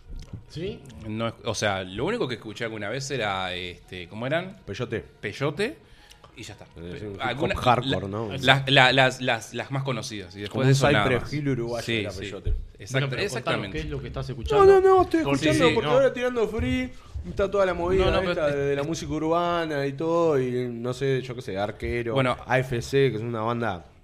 Para mí hoy es la mejor banda uruguaya. Hay una gran fusión entre la música hip hop y lo que se está escuchando ahora, que es más pop. Hay una mezcla Exacto. Que vendría, que está con mezclado. Ya no se sabe ni qué es, ¿viste? Porque te viste digo, que- es la música urbana. O sea, música, música urbana. o sea ya, ya creo que simplemente tendría que ser música, porque te, tenés el trap, el reggaetón, el rap, el esto, el otro, el pop, no sé cuánto, y, y escuchás y más o menos son casi todos iguales. Eh, andan ahí. sí. o sea, tenés que tener un buen oído y prestar atención para saber qué estilo es. Mira, es que a veces uno tiene el concepto de decir, pa, estos locos no sé, salieron de la zanja, coso, tal. No, no, no, pero contá un poquito más, contá un poquito más. son, por ejemplo, escuchaba a Nick Nicole el otro día, un Tiny Desk, una cosa de estas, me parece musicalmente está despegada, no sé, de- no es de acá, ¿no? Pero Sí, de acá, no sé, yo qué sé, 235, Arquero, Cardelino, AFC, no sé, me parece que son, son exponentes del hip hop uruguayo que están despegados, porque es lo que te digo, por ejemplo, de Nicky Nicole. Los escuchás y musicalmente son fantásticos. No es una bandita que te tira un tema, que rapean, ¿entendés? Sí. Parece O sea, que no- no- escalan el, el en nivel lo de, bueno. el nivel de producción que tienen este, es bueno. Escalan en O sea, no, no, no se nota la diferencia entre a- ellos que capaz que lo hacen más casero con alguien que es una, una superproducción. Yo creo que en el caso de los grandes... No, no, Bueno, no, no, qué no, interesante yo- no es sería que no lo conocer, noto, eh, es que me mira, parece eso, fantástico. eso lo hablé en otro podcast con los chiquilines este, el- unas, las semanas le mandamos, anteriores. le mandamos un fuerte Le abrazo. mandamos un saludo a Fabián y a Marcelo. Que Pero nos- sabemos no- que Darío los está traicionando. No Sí. estamos traicionando. Está como- No, no, no. Ellos, eh, ya, ellos, ellos, ah, ya saben que vamos un a. tenés una relación abierta con mucha gente, me parece. Vos, Sí. la última. Y de acá en adelante me parece Como que para ahí, ¿cómo venimos nosotros? Porque nosotros es la primera vez, ¿no? ¿Vos Y- primera yo primera Y- vez y eh, la- estoy la- debutando y con más de eh, una, un invitado así Estas que te- estas ter- estas tertulias-. Sí, No, no, no, no. estoy contento. Es- es- Sí. Nosotros, este es el podcast de Jordi Wild Uruguayo, así que le estamos. Este, Te falta... Me falta el tatuaje, ya lo voy a hacer, y, Sí, y- sí. y el, bra- y el brazo, ¿no? Y, el brazo. Sudaderas, Y el brazo. Me falta el brazo, me faltan Exacto. dos brazos más y el tatuaje. Exacto. Este, tengo que tengo. No, Gonzalo está. No, no, Gonzalo yo está- Me- me- me- un- no queremos un- hacer un, un- desnudo. un brazo, un bra- no me falta un brazo Gonzalo, me falta. Exacto. Este, Sobre me- todo el ir que a apunta para la cámara. No, pero lo que hablaba con ellos la vez pasada era que había una banda uruguaya que se llama Crystal Gates que hacen metal sinfónico, Onda Nightwish, Sí. y vos los escuchás y decís, estos tipos son europeos. Porque el- ya el, el nivel, viste, del- de la producción de música en Uruguay, ya se puede grabar a un estilo... Es un poco, está en todos lados un poco iguales, porque eh, hablando de los sí. argentinos, están teniendo, bueno, vamos a hablar de algo que capaz que es un poco comercial, pero Bizarrap está teniendo mucho éxito eh, como productor y está trayendo gente importante y está generando mucho contenido respecto de eso. ¿eh? Mucho me parece, me parece que, que lo que hace es fantástico, pero a nivel comercial, ¿no? Exactamente. Después, a nivel Pero, musical, pero, pero igual te. Tiene, te tiene, un par de lugar, temas ¿eh? que están buenos. Pero eh, va. Que hay- hay uno que es uno de los más conocidos que a mí me gusta en el sentido de que está bueno para escuchar y bailar y lo pones. pero llega. Si te vas a salir de noche, lo pones en el auto, viste, mientras Sí. estás yendo a tomar algo, este, está de más, ¿no? Es la, la típica, ¿Cuál? ¿no? El- uno de los más conocidos. Eh, Pasando a la una. Ah, Quevedo, bien, na, na, con na, el na, señor na. Quevedo. Con el Quevedo. Con el Ese, Quevedo, no tengo que ni idea. No sabemos cómo todavía. A ver, que habla, van, pero van. está. Que van, es lo que hablábamos del Gucci al principio. Vieron cómo todo vuelve. Cuando hablamos del Gucci al, al principio. Que van, van. Porque vos los escuchás hoy, yo que estoy ¿Viejo? Eh, no, viejo no, crocante. Estoy crocante. Diría mi hermana Silvana, viejo no crocante. ¿Tu hermana dice que yo estoy crocante? No dice que Para, estás contame. crocante. No, no, no, no. contame Estamos confesando, dije, Eh, la sí, hermana. contame. No te metas con mi hermana. Que el marido está armado. Te digo Eh, pero Eh, si dice que yo estoy crocante es porque no tiene bala. No tiene bala. Ah, la mierda. La pusiste en un compromiso, la hermana. Los cartuchos, los cartuchos de saga. Está grande, Silvana, Silvana. La conoce hace años, por eso lo permito hacer eso, chicos. Está bien, podés hacerlo. Bueno, la cosa es que van, van y me parece que fuera el que le gusta fervientemente, que dice, pa, yo escucho esto, pues está demás. Yo creo que a nosotros nos va, lo escuchás, estás chila ahí, lo ponés. Yo arranco así con el hip hop uruguayo y, y No, lo es- escucho, mira, lo- bueno, lo, mecho Es, fuerte. es- eso yo lo aprendí a la fuerza, eso de, de escuchar la música que se escucha en el momento. eh, lo aprendí a la fuerza cuando me empecé a juntar con gente que yo estaba re, re queen. Y claro, yo iba, salí una, a una salida con mis amigos y ponían otra cosa. Yo estaba tipo, de la puta madre, qué horrible esto. Yo quería escuchar Queen. Pero de Y, hecho, y a, y a la fuerza aprendí que, ta, que tenés que, a- a no, no sé si apreciar, pero eh, tenés que aceptar que está. En el que momento lo tenés que en el disfrutar. momento justo y en el lugar indicado. es- Después con el tiempo aprendí de que hay, mus- hay música para cada momento. A mí me dijo mi hermana una frase. Esto que voy a decir es mucho. Leticia. Mi hermana Leticia, la Mandamos única, la que tengo, mm, Leti, eh, la única que tengo, la adoro y me dijo una frase que me quedó hasta ahora, que debe ser, eh, hay varias, pero bueno, esta es una de las más importantes y tiene poco contenido, que me dijo, la música es música y depende del que la escucha. Ya Me está. mató. Ah. Porque para mí la música era lo que yo escuchaba, Ah, la cumbia era una mierda, eh, cosas era una mierda, cosas. Dijo, creo que- creo, creo que cuando llegás a esa conclusión es que maduraste un poco. Un poco. Eh, eh, ella Sí, no- obvio, está, porque podés ser un idiota y, y filosofar bien, ¿no? Como me pasa a mí, ¿no? Como me pasa a mí, ¿viste? Puedes ser un idiota y filosofar cada tanto, ¿no? Pero Me tiró esa, me tiró esa y la, la verdad después lo medité como varias cosas que, que me a meditar, ¿no? De hecho. No, es, co- como cuando ya empezás a escuchar, ¿viste? Que te, te gusta empezar, te empieza a gustar Cita Rosa o Gardel y decís, qué bueno, que, qué bueno que está Cita Rosa. Mirá qué buenas las letras que están. Yo no le prestaba Bueno, atención. Gardel, si le prestás atención, está muy bueno. Y sí, y ya ahí te empezás a sentir como que hay una cierta madurez, creo que arranca por la música, ¿no? Como decir, antes esto para mí era una mierda y ahora lo estoy empezando a escuchar y lo estoy empezando a apreciar. ¿No? Sin cual. duda la experiencia te lleva a sacar otros resultados de las cosas que tenés alrededor, ¿no? Escuchar, escuchar, No hay un- vu- no hay escu- vuelta- escuchar un poco más, escuchar No un poco pasa más. que escuchar un poco más, te- lo que hoy decía Darío de que iba a buscar los temas y demás, a mí me pasaba de laburar en el ciber, trabajaba Es en el verdad, ciber, es verdad, tenía por- acceso a internet eh, todo el día, que antes vos pagabas mucho para tener internet en tu casa si llegabas y si no ibas al ciber. Yo estaba en el ciber muchas horas, entonces escuchaba algo, cualquier cosa, y ya iba y buscaba el disco. Me lo descargaba y escuchaba todo el disco. Y si me Contémosle gustaba, a, a la gente escuchaba otro que disco. capaz que no, que no, bueno, esperemos que tenga nuestra edad, pero la gente, no sé si conocería que en ese momento estamos hablando del emule. Oh, El emule o el J downloader. Sí, pero el J Downloader ya Y viene el Ares. el Ares y todas esas cosas Pero que... el emule, el emule creo que era el primero y era el que capaz que no mucha gente. Yo me acuerdo que la primera vez que me pasó un poco como Gonzalo, la experiencia de venir de, de- de tener solo la computadora y a veces el modem conectado y que te dijeran cortar el modem porque no puedo hablar por teléfono, a tener el mundo a tus pies que era el cibercafé, ¿verdad? El cibercafé. Recuerdo- Lo primero, que hice, lo primero que hice, espero que esto no tenga consecuencias, es bajarme un manual de bombas árabe del emule. Yo digo, yo tengo que saber qué es esto. No, me no. pasó un poco como Darío, a veces que no crees las cosas y estás mirando y decís, no, me estás haciendo, hacerme volarme las manos, loco. O sea, Claro, o sea, en realmente. una pelota de tenis poné eh, cabecitas de fósforo y tirarlas contra el cine. Realmente es me lo estás que mandando dice- a, matarme. Exactamente, realmente Hay es lo que que dice, pero es como tipo un fake. Exacto, esa es la fake news de. Va a terminar preso. te decían, bueno, eh, cambiarle, el, eh, ponerla, enchufarla a la computadora y cambiarle de 220 a 110 la fuente que te van a dar Sí, mejor. claro, exacto. Sí, te, sí, No, sí, no te va a recuerdo- consumir menos. Claro, ¿no Te va a recuerdan eh, cuál fue el primer disco que bajaron completo de internet? Yo lo recuerdo. Contanos. Fue el disco de el primer disco de Papa Roach. Creo que andamos cerca. Si no fue ese, fue uno El- de Linkin fue- Park o de Limp Bizkit en mi caso. Fue el primer disco que bajé completo de, de internet, que cada canción me tomaba una hora descargarla.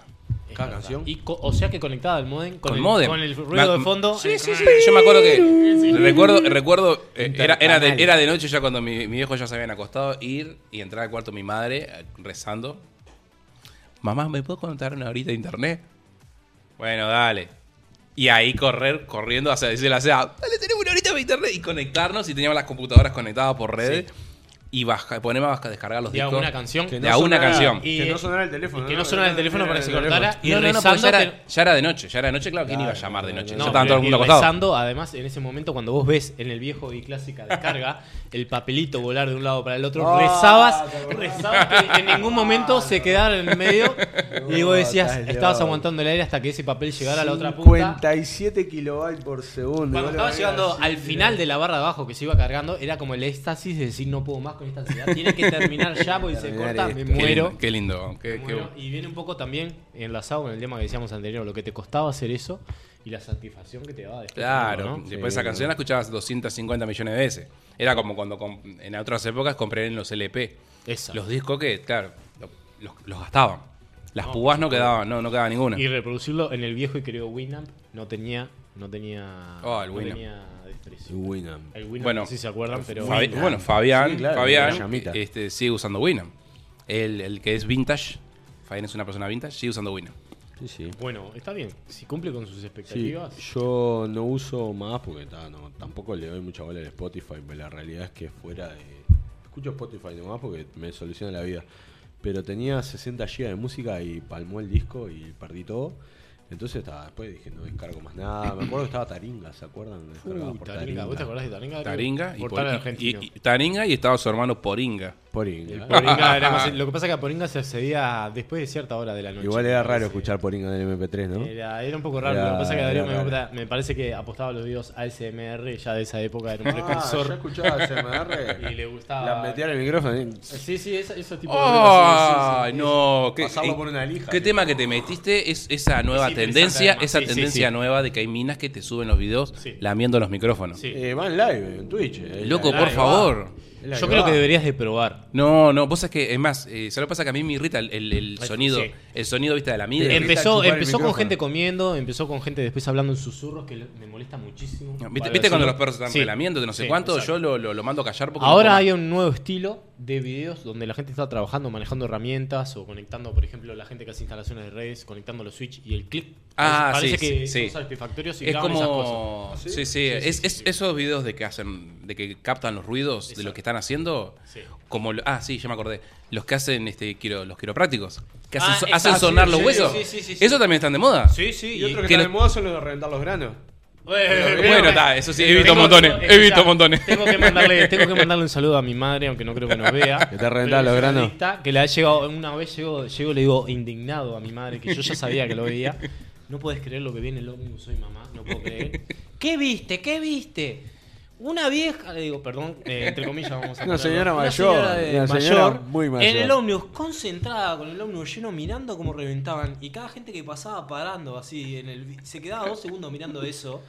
Huía para el fondo. Huía, le digo, mamá, no podés, no podés. Por favor, decime que no miras eso. Y no lo miro porque no tengo internet, me dice, porque si no lo miraría. Mi madre Es- la que cuando chico me decía, ¿por qué tenés la tele prendida y la compu al mismo tiempo? Y ahora la veo y está con los granos, concentradísima. y eh, caso cerrado en la televisión, ¿viste? Y ella dándole así, como diciendo, y sí, los hombres son todos los malos, miralos en la tele. Y dándole el video. Traga, canalizando su odio por ahí. Bastante desagradable. Sa- La Es- amo, la es- amo hasta no el- quería-. Es este. tanto, es medio. Pero, eh, eh, pero pero la bien, gente que bien, consume así, bien. trajiste el tema y si lo trajiste por algo porque te Bien. gusta el morro, me parece. no, no. Eh, a mí me parece bastante. ahí en, en los cortos de YouTube que me aparecen son tipo unos, unos dermatólogos. Alguien o- con tu IP te está Sí, consumiendo en tu familia, me parece Y- algo de eso. A mí me parecen esos videos de los granitos, todo. Yo, yo los miro.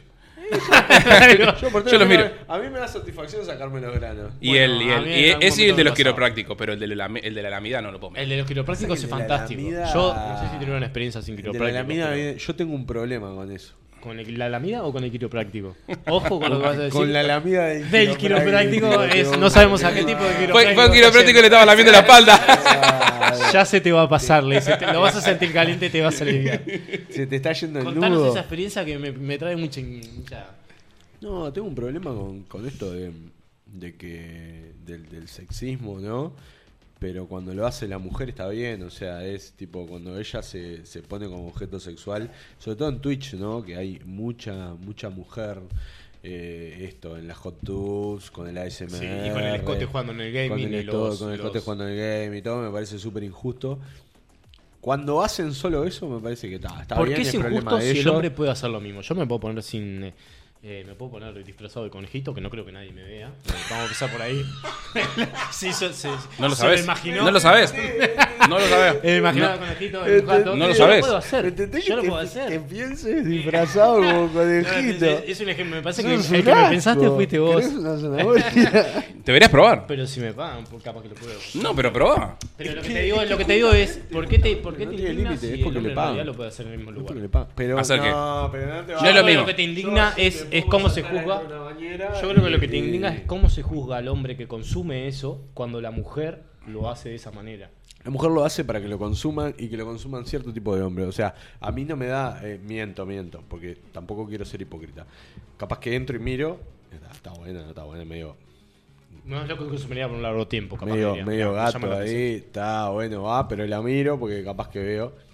Como, ¿Sos de, donar, ¿Sos de donar plata? Como ¿Sos- por ejemplo, no, le eh, junto, junto los puntitos y le pido cada cosa. ¿Para, ¿Para qué me perdí? Le canjeo, le hago el canje. Le hago el canje. Eh, Acep- aceptás puntos de- puntos de volar, tirá- ¿viste? Tirá agüita como la fuente, así.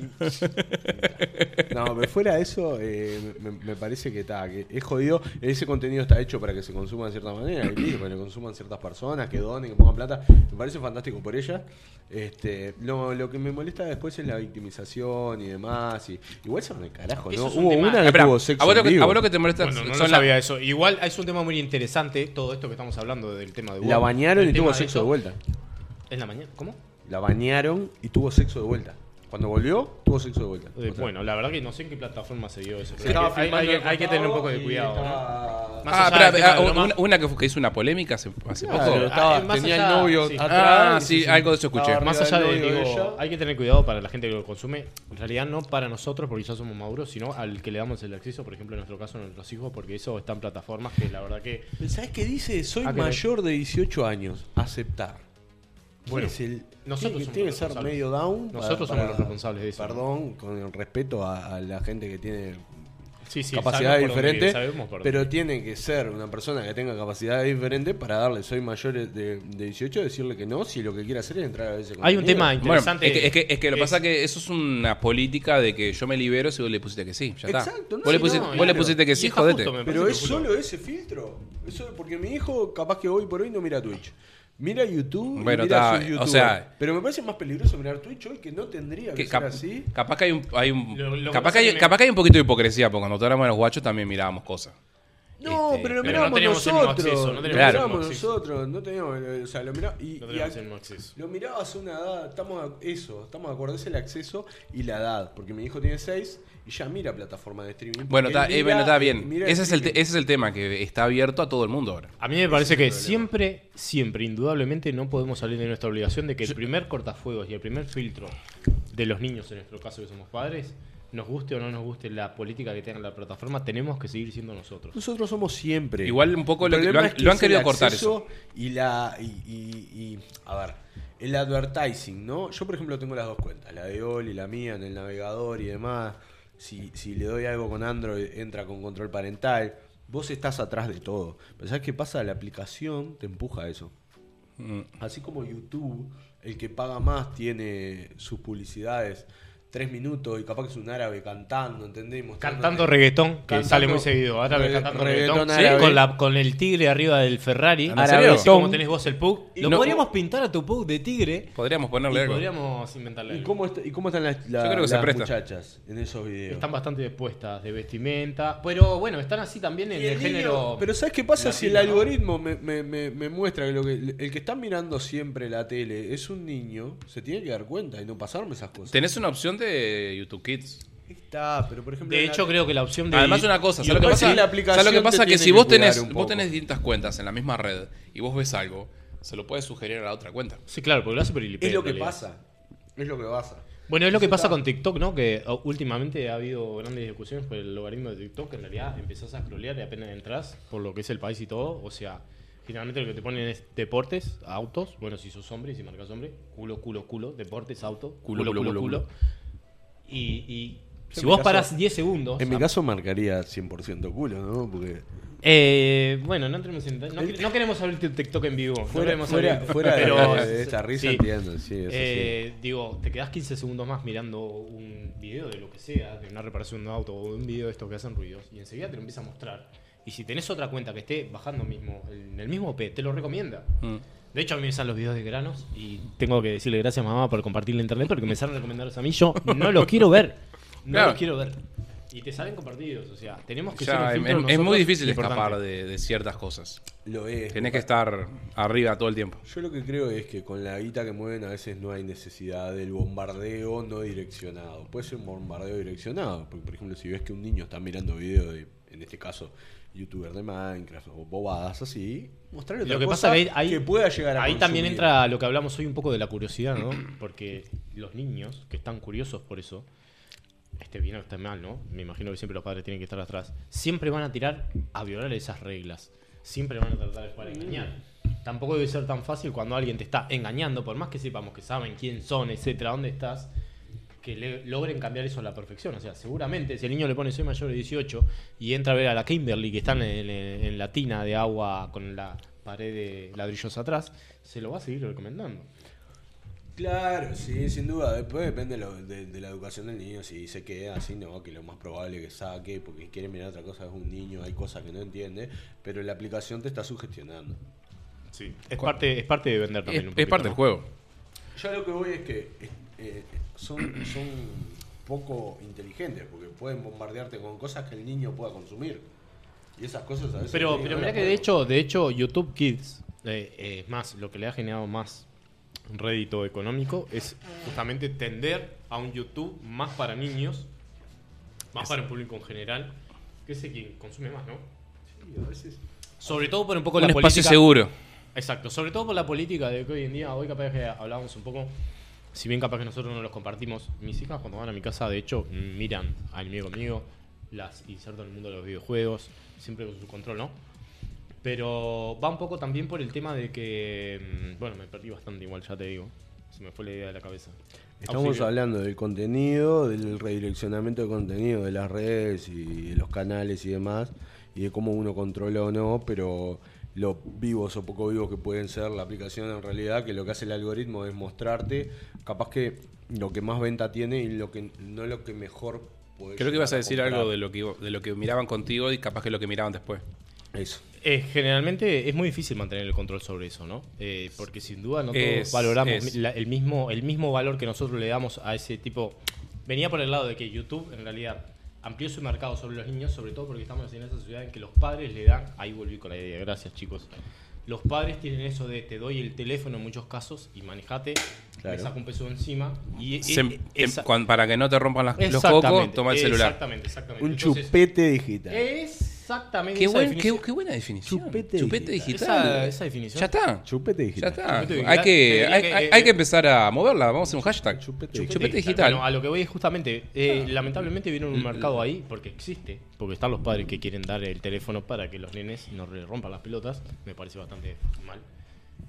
De- eh, y de hecho aumentaron sus ganancias en- astronómicamente, o sea, mis hijas ven a veces, eh, yo se los trato de limitar un poco, pero vos ves videos de reproducciones de capaz que, yo miro la facultad, por ejemplo, un tema interesante como el que vamos a hablar el siguiente, que es la salud mental, y lo ves y tienen, no sé, 2.000 reproducciones. Y ves a una tipa que está adentro de una caja, que le están tirando porquerías, eh, no sé, líquidos, o le están haciendo bromas, que vos decís, vos, Para, esto es. ¿Qué estás mirando los videos es de- Para mayores de 18. es para mayores, Lo es para menores. Lo- lo que- y lo- le están tirando líquido.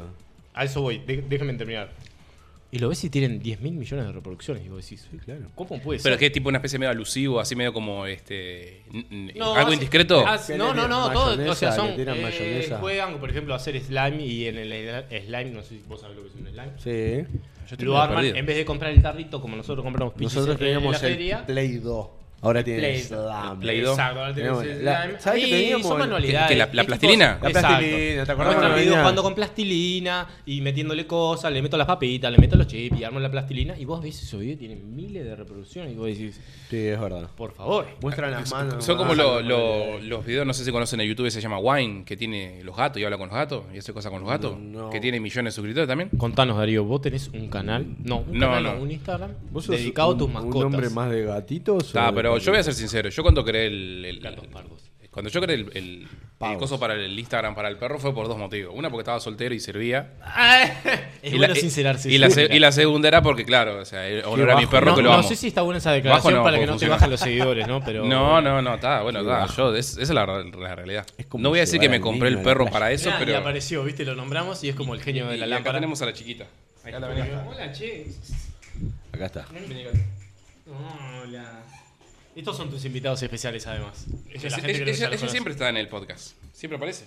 Si lo miran con ate- Lo si lo miran después. bien.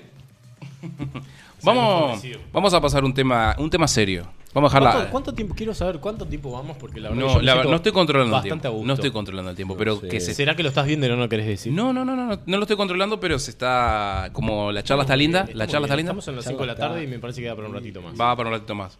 Quiero, quiero que hables de este tema vos, que es un tema que pusiste en Facebook, que el otro día lo leí, que es un tema importante. Permiso. Para vos es importante. Este, yo, por supuesto, siempre voy a estar el contra en todo.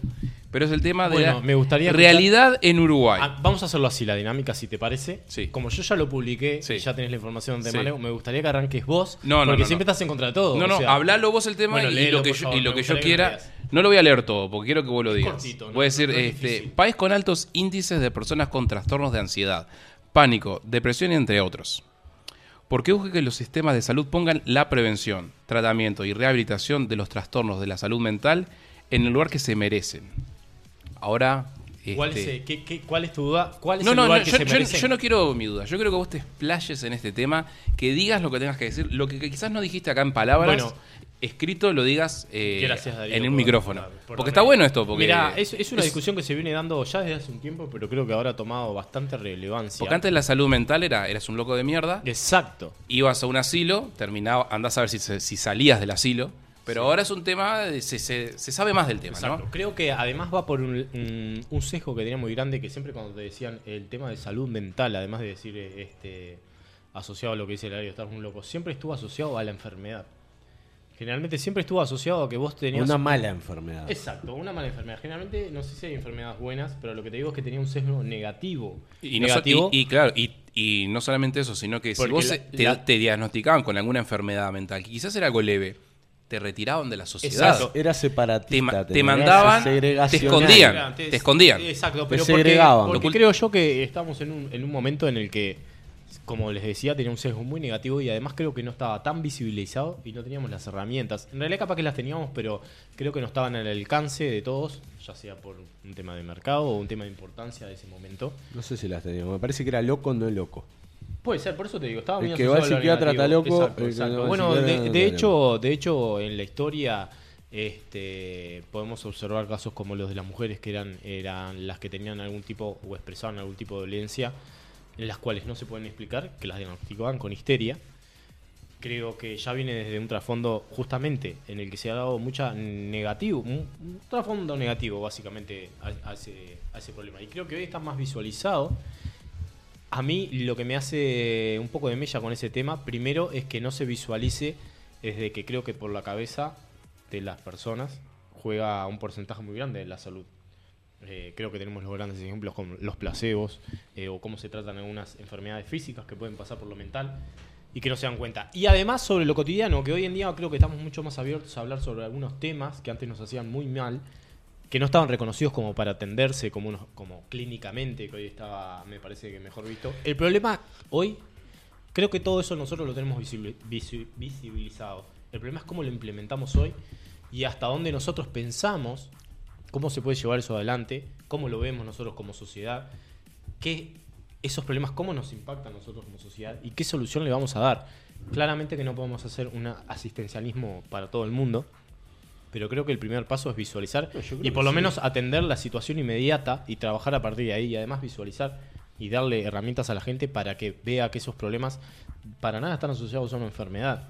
Eh, digo, creo que problemas Te- tengo una pregunta mentales, entre comillas, para podríamos decir que hacerte. Tengo una pregunta sí. para hacerte y Eh, esta es mi opinión bastante vaga, ¿no? Sí. No, está bien. Seguramente ¿no? hay- Tengo una pregunta para hacerte y una, y, y una cosa para decir.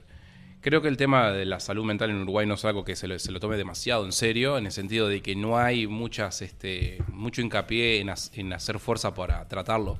Por ejemplo, el Vilar de Bo, que está... Es para nada. Y además, déjame, Eh, déjame decirte algo con respecto a lo que vos decís de, de Vilar de Bo. El problema de Vilar de Bo es que es una experiencia para tratar esos problemas que me parece que ya está un poco obsoleta, que nosotros la tenemos que modificar. Tenemos esa herramienta, Sí- ese lugar. Sigue siendo ese asilo que vos ves en las películas que está en una isla perdida donde meten a los locos. Y que Claro, ya no sigue, teniendo, sigue teniendo esa- ese aspecto. El Vilar de Vos es lo último y ese es el problema. El Vilar de Vos es donde llegás a lo último. Al- el- todos, el- tenemos, el todos final. tenemos asistencia, ¿no? Me parece que, que tendríamos que tener mecánicas en nuestra asistencia. Que las hay, pero me parece que son muy vagas, se demora mucho exacto. tiempo. ¿Y sabes qué? No te atiende el psicólogo, porque el psicólogo te. ¿No? Tres veces y sí. y andá y pagate un psicólogo. Es muy importante la continuidad. Pero cuando nosotros entramos en el debate de la continuidad, cuando nos va a atender alguien eh, especializado en los problemas psicológicos, es nosotros desde parados desde el punto de vista del Estado, porque creo que hoy privados hay soluciones para ese tipo de casos. Para todo, me parece claro. que me parece que nosotros lo que, que- lo que quiero hablar yo en ese tema que publiqué es viendo los de las miradas de un Estado porque es el que nos puede abarcar más. Pero ahí nos entra una discusión muy, muy importante que claramente eso tiene un costo. Entonces ahí se nos da un problema de continuidad, que es hasta dónde, por ejemplo, una sociedad o algo, más allá de que tarde un montón, que está mal implementado en darte una visita o una charla, ¿cómo seguimos con esa continuidad? Porque generalmente no es muy continuo. O sea, tiene un periodo, por lo que tengo entendido, tiene un periodo limitado de visitas, etcétera. Podés ir, me, me imagino, subvencionado Sí, por la que Exacto, pero ¿hasta consultas. dónde nosotros, como Estado, hasta dónde todo en el tema de salud mental, podemos seguir con este es un tema tan general que hasta dónde seguimos con ese continuismo en las visitas, en el tratamiento. ¿Hasta cuándo es? ¿Hasta cuándo sirve? ¿Hasta cuándo no? Creo que hay una discusión ahí en base a recursos, en base a acceso a la información y a la necesidad de la gente que no está claro. Y creo que eso es lo que también marca un poco el, el- la baja visualización que tiene, ¿entendés? Porque seguramente una persona que vos le digas, mirá, vas a ir tres veces a un psicólogo y vas a estar bien, seguramente ni arranque ahí. aparte ni Porque siquiera- creo que no va a pasar por ahí, ¿entendés? Ni siquiera ah, se te ¿Y puede hasta hacer un dónde vamos y hasta dónde esa persona realmente está sanada psicológicamente? No, no. Cuando además esa persona seguramente llegó a esa situación porque las demás situaciones sociales que tiene al lado seguramente las están desbordando. Entonces, ¿es realmente solo un problema psicológico o es un problema que lo rodea en más ámbitos? Me parece que tenemos que abordar el- los problemas de salud mental. No solo entran sobre la salud mental en sí, sino entra en que tenemos que juntar una interdisciplina que va mucho más allá de la salud mental. Por ejemplo, la seguridad. Hoy, ¿qué pasa con la seguridad? ¿Qué te dicen? No, Heber, está pintado y no sirve para nada. Ah, paréntesis, es verdad, está pintado, no sirve para nada no quiere estar ahí. No nos da ninguna solu- solución ni seguridad. Pero no, no le podemos echar la culpa solo a la policía. Por ende, no le podemos echar solo la culpa o la responsabilidad a un psicólogo de que quiera ayudar a una persona que seguramente después de hablar 45 minutos se vaya para la casa y siga, y siga viviendo ahí. la misma situación Tocaste un de tema carencia, sensible. de abuso, o capaz que no tiene esas, pero capaz que tiene toda su vida solucionada, pero capaz que hay un problema sentimental de fondo, o alguna relación con alguna eh, persona de interés, alguna persona afectiva que le está doliendo. Entonces, eh, ¿cómo se resuelve todo eso? Me gustaría escucharlos a ustedes también un poco. Y yo creo que nuestra salud mental eh, regula nuestra interacción con, con la realidad, ¿no? Vos podés tener, podés estar plenamente bien o podés estar casi bien mentalmente, tener diferentes opiniones, discutir con Darío, contigo sobre diferentes puntos de vista y demás, pero con una salud mental buena, o sea, bien sanos. Ahora, ¿cómo determinar si una persona está bien de salud mental o no, siendo que eh, las sociedades no te dan eh, un diagnóstico extensivo de cómo puede llegar a estar o no? Entonces, si, si no podemos cumplir, bueno, tocaste un tema eh, puntual muy importante que es la policía, porque la policía tiene muchos suicidios.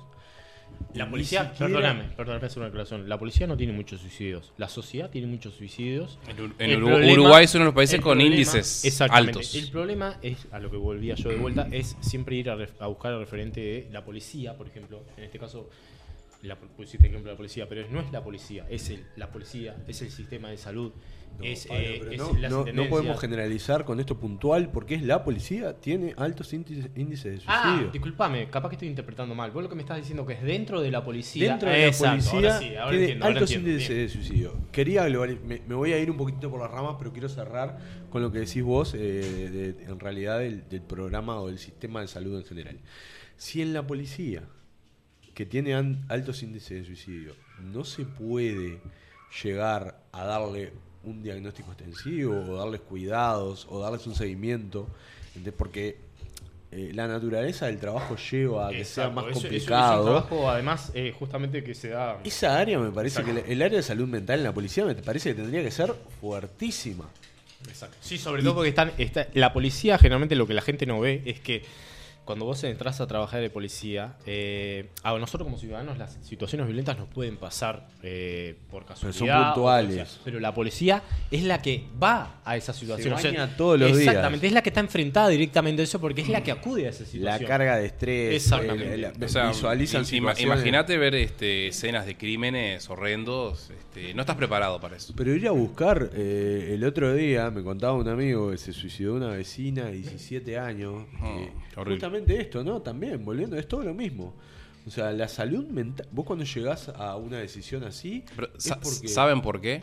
Y no se sabe. Nunca vas a saber por qué fuera. Está, pero eh, no capaz que había algún indicio de que le había hecho algo a algún familiar o algo. Bueno, Sigue siendo salud mental, ¿no? Porque Exacto, vos sí, no sí, sí. tenés cómo porque mira, porque, mi- porque eso. mira que hay, hay un. Perdón que les meta algo. Generalmente lo que se dice, el- la creencia de mucha gente es que la gente que se va a suicidar se suicida y no avisa. Es totalmente lo contrario. No, la no, gente que va a... exacto. Siempre está, que siempre está gente- diciendo. Sí, El sí. problema es justamente, ahí volvemos al tema que yo le decía eh, a ustedes hoy cuando arrancamos. Hasta dónde nosotros simple- eh, comprendemos que una persona está mal y que necesita ayuda y hasta dónde no. Porque la persona puede estar dando muchos índices Eh, es de muy- pedir ayuda. Pero hasta dónde nosotros los captamos de que eso puede ser. es un- tema-.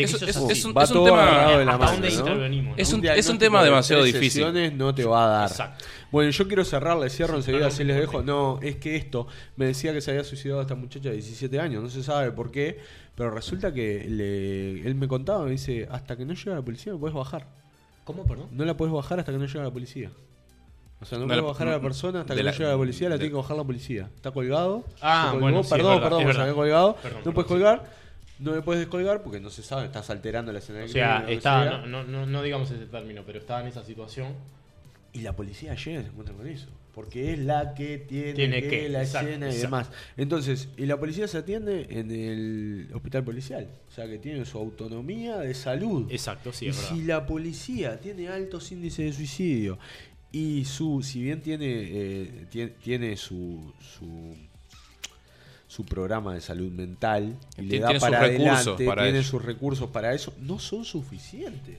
Es, es un tema Porque muy, no es un tema muy suficientes. complejo porque mm, no, no sabes cómo tocarlo en realidad. O sea, yo, pri- primero yo- habíamos hablado un par de veces el tema de ir a psicólogo o no. Yo considero en mi, en mi caso personal que no necesito ir a un psicólogo, ¿no?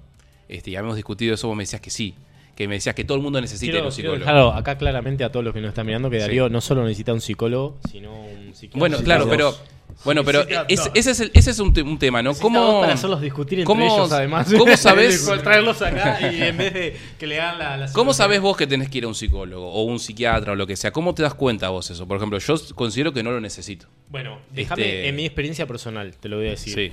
Yo fui una de las personas que recibió el consejo de alguna vez de Nacho, que hoy va a estar presente. Nacho, te mandamos un saludo. Beso, lo Nacho, amigo Beso, de, Nacho, toda la- de muchos años también. Muchos años Que nos también. conocimos Fue al mismo tiempo, El casi. mismo tiempo y en las mismas circunstancias. Exactamente con los videojuegos. Este, y bueno, fue la primera persona que me dijo, Pablo, te, te haría bárbaro ir a un psicólogo. Y en ese momento yo dije, vos estás todo tomado, Nacho. No pienso gastar, te roban la plata de una manera que, o sea, lo que me está diciendo el tipo, yo capaz que me siento en mi casa solo y lo puedo llegar a deducir. En mi caso personal estuve muchos años ahí hasta que la experiencia me ganó. Tuve ciertos episodios en mi vida, que ustedes lo saben, no es para contarlos públicamente, que te hacen capaz que tener que llegar a dudar de lo que vos estás haciendo. ¿Me explico? Creo que tenés que De llegar lo, al que punto... estás haciendo, de lo que estás haciendo vos con no, tu vida. No, de lo que estás de lo que de la manera de la manera en que te hace sentir, de la manera en la que te hacen sentir las cosas que vos estás haciendo.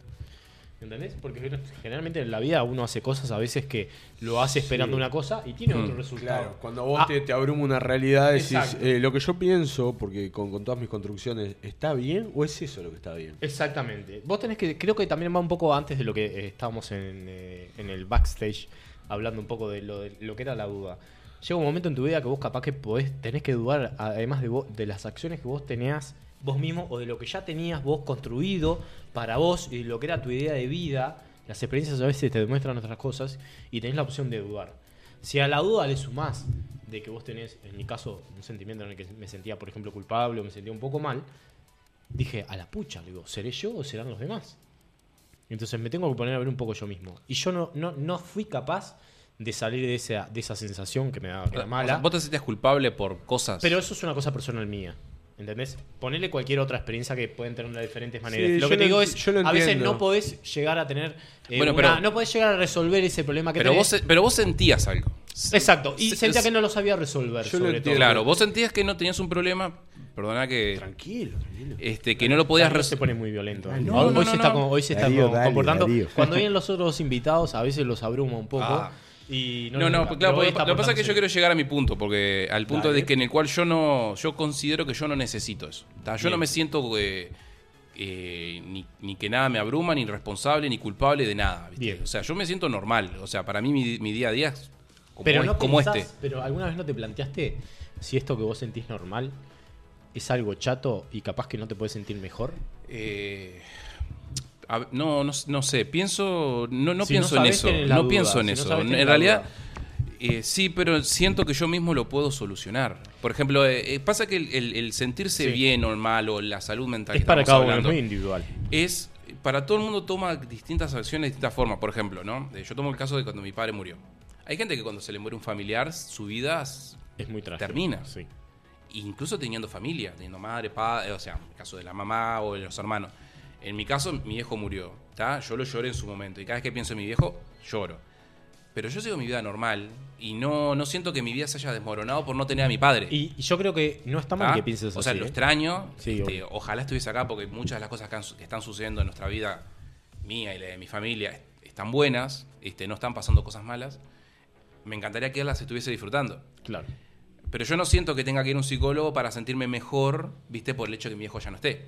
Está o sea, bien. no- no- mi vida no se derrumbó porque Lo que no- pasa es que justamente, justamente vos estás ¿Tá? poniendo una, una Yo estoy poniendo mi ejemplo. un ejemplo, pero es justo un ejemplo que vos tenés resuelto. Claro, que vos lo ves exactamente. Entonces, resuelto. Entonces en, nuestra charla, en nuestra charla, este, yo no encontraba las- la necesidad de ir a un psicólogo para tratarme de algo que quizás Exacto. yo no sé que tengo. El tema, el tema del psicólogo Entonces- también es algo, perdón que, que, que- que siga con la idea, es un poco individual, pero además justamente como es individual, es depende de la experiencia de cada uno, porque capaz que vos...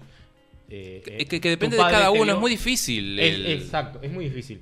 Pero la realidad es que cuando nosotros vemos a la sociedad y está rodeada por otros elementos, seguramente esas personas no tengan la misma herramienta que tenemos nosotros. Seguramente tengan otras preocupaciones porque se tengan que poner a pensar más allá de resolver sus problemas emocionales y ver por lo que están trancados o se sienten mal, que lo hace mucho más complejo. De hecho, Es- es- mirá, es muy te- difícil el tema, Yo voy a, la- pero yo voy yo- a mi psicóloga Mónica, que le mando un saludo, que es una Mónica. genia. Saluda, Mónica. Que Beso, Mónica. podíamos hacer un descuentito ahora que le hicimos propaganda. No, mentira, es una genia. Y podrías, podríamos invitarlo un día a hablar de La estos vamos a invitar, Hablar de hecho, Mónica. de hecho podríamos adelantar para la gente que tenemos una invitación con una profesora de la facultad que tenemos planeada para que venga a hablar. Seguramente este tema es muy interesante porque además es un nivel pedagógico, didáctico de otro tipo de, de nivel que está muy bueno. Pero creo que cada uno tiene sus herramientas eh, diferentes. De hecho, yo voy a la psicóloga y la tipa, la primera vez que he ido, me dice, vos tenés muchas herramientas para ver lo que te está pasando. De hecho, hay veces que vos me estás descubriendo la situación y la estás resolviendo vos solo. Claro. Pero te falta hacer un clic que es el Quizás sentimentalmente te falta asociar esas palabras, quizás- eso que tenés en la mente objetivamente, ¿Sabes lo que quizás- asociarlo vos y sentirte mejor realmente. Que es Mu- ahí muchas veces quizás es un tema de aceptación. Como que creer, De como aceptar que el tema. creerte a vos mismo. Exactamente. Creerte y quererte. Y querer. que es Yo muy- quiero, unir dos, yo quiero unir dos temas ¿Cómo acá. estoy, eh? Yo quiero unir do- dos, dos temas acá. Dos Algo que está pasando mucho en la modernidad y algo relacionado a la salud mental. Yo creo que lo que vieron que ahora con todo este tema de lo woke y todas esas cosas, este, que mucha gente siempre, en Estados Unidos sobre todo, está el tema de los espacios seguros, de que a la gente no la Sí. ofendas y que no le digas nada, ¿no? Eso a las personas las está transformando en personas débiles, ¿sí? Es verdad. Y yo lo que creo es que a la gente no hay que enseñarles a, a, eh, tenerlas en un espacio seguro, cuidarlas y no decir las cosas más, sino que a la gente hay que enseñar a tener resiliencia y resistencia hacia las, hacia las adversidades de la vida. Entender que, que te va a llamar en el trabajo, que se te muere un familiar, que te pelees con tu pareja, que tu pareja te deje o lo que sea, son situaciones de la vida. Que no tenés que asociarlas como que es culpa mía, por lo que yo hacer me es- tengo que disminuir. Uno tiene que aprender a aceptar que la- las cosas que pasan en la vida son cosas que le pasan a todos. Es verdad. Y creo que si uno termina aceptando que lo que le sucede no es que sea normal, pero sino que pasa, tiene que aceptar decir, bueno, ya, eh, eh, era obvio que un día se me iba a morir mi viejo, porque, Bueno. porque iba a pasar. De viejo o de una enfermedad iba a morir. ¿Puedo, Entonces yo tengo que puedo- aceptar que la, por puedo- ejemplo, en el caso ¿puedo de la muerte... contraejemplo de eso? Sí, déjame terminar. Dale, en el, que la muerte forma parte de la vida. Y yo Es acepté verdad. eso en su momento. Dije, mi hijo se iba a morir porque se tenía que morir en algún momento. Es- Entonces lo acepté y seguí adelante. Entonces yo creo que uno tiene que tener la resistencia y aprender a tener resistencia. Podés un día recordar a tu padre y llorar o a quien sea. Y no está mal. Pero aceptarlo, decir, ya está. esto, Bueno. esto es lo que nos va a pasar a todos. Y obvio que hay situaciones muy complejas que no Exacto. vamos a hablar acá No, de, eh, de que le justamente pasan a- a, a eso quería a ir, a eso- niños y todo eso, que eso ya es muy difícil. A eso quería ir. El Que no- no es- no es algo que nos haya pasado a nosotros y no lo podemos entender. Exacto. Lo que pasa es que seguramente con tus ejemplos. Ya te doy la palabra. Seguramente Cuando con tus quieran. ejemplos, el ejemplo que vos estás poniendo personalmente tuyo se pueda resolver en la mayoría de los casos Claro. de esa manera. Es muy difícil herir a una persona. Vamos a poner un ejemplo de un niño que, que le mataron al padre hace poco. El padre eh, estaba en malas vivencias Bueno, y sí, a es- tomar es- revancha. eso es muy difícil, ¿viste? No sabes muy bien qué Exactamente, hacer. exactamente. No, sabés qué hacer. El problema es que lo que te digo es eh, la manera en la que esas personas viven esas experiencias. Yo creo que las herramientas son muy escasas como para que ellas las puedan Sí, afrontar claro, no le solas. puedes decir, son cosas que pasan, ¿no? Exactamente, eso es a lo que Entonces- iba. entonces- en diferentes ejemplos hay diferentes herramientas y diferentes momentos para atacar el, el- el tema.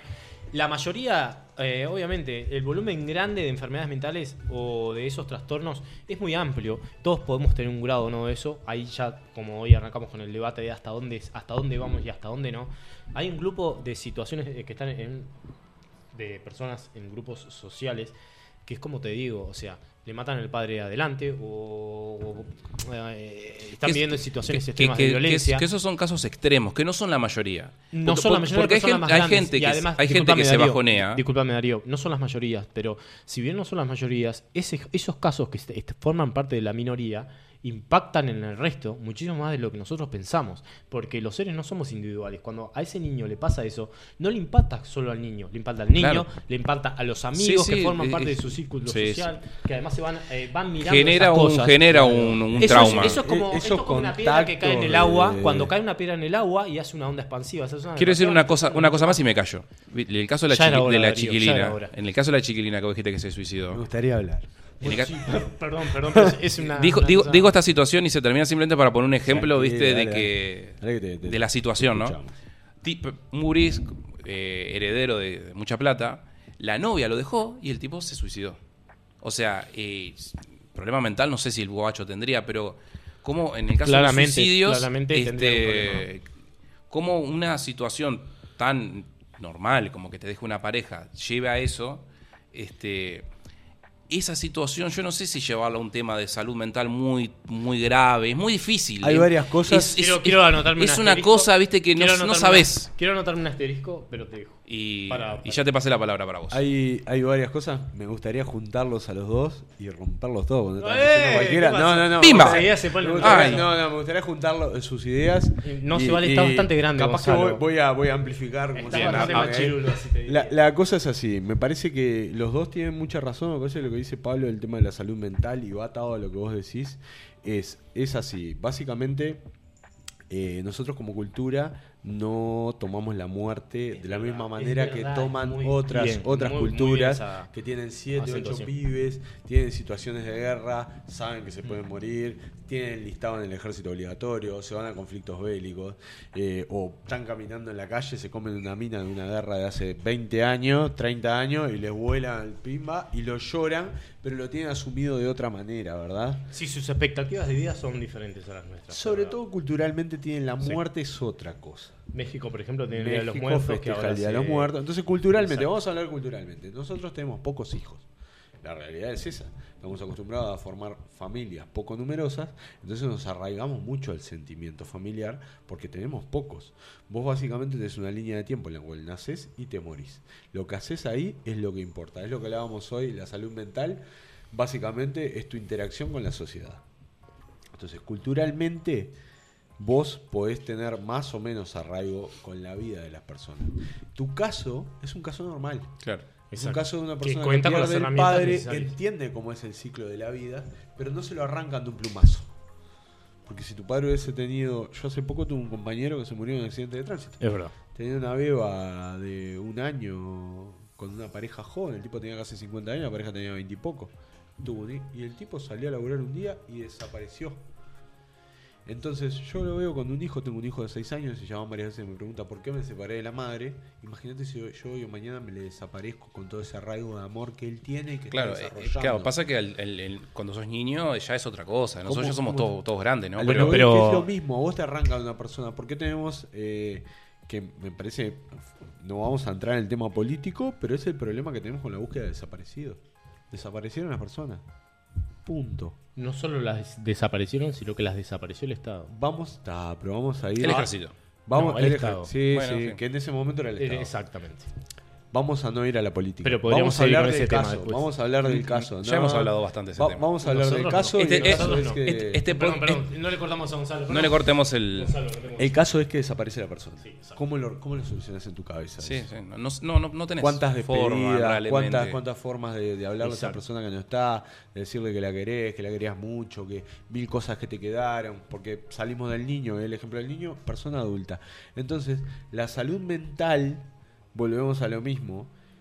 ¿Cómo haces vos para diagnosticar en pocas eh, sesiones a una persona que está bien y ahora voy a vos en lo que decís, se muere porque lo dejó la novia?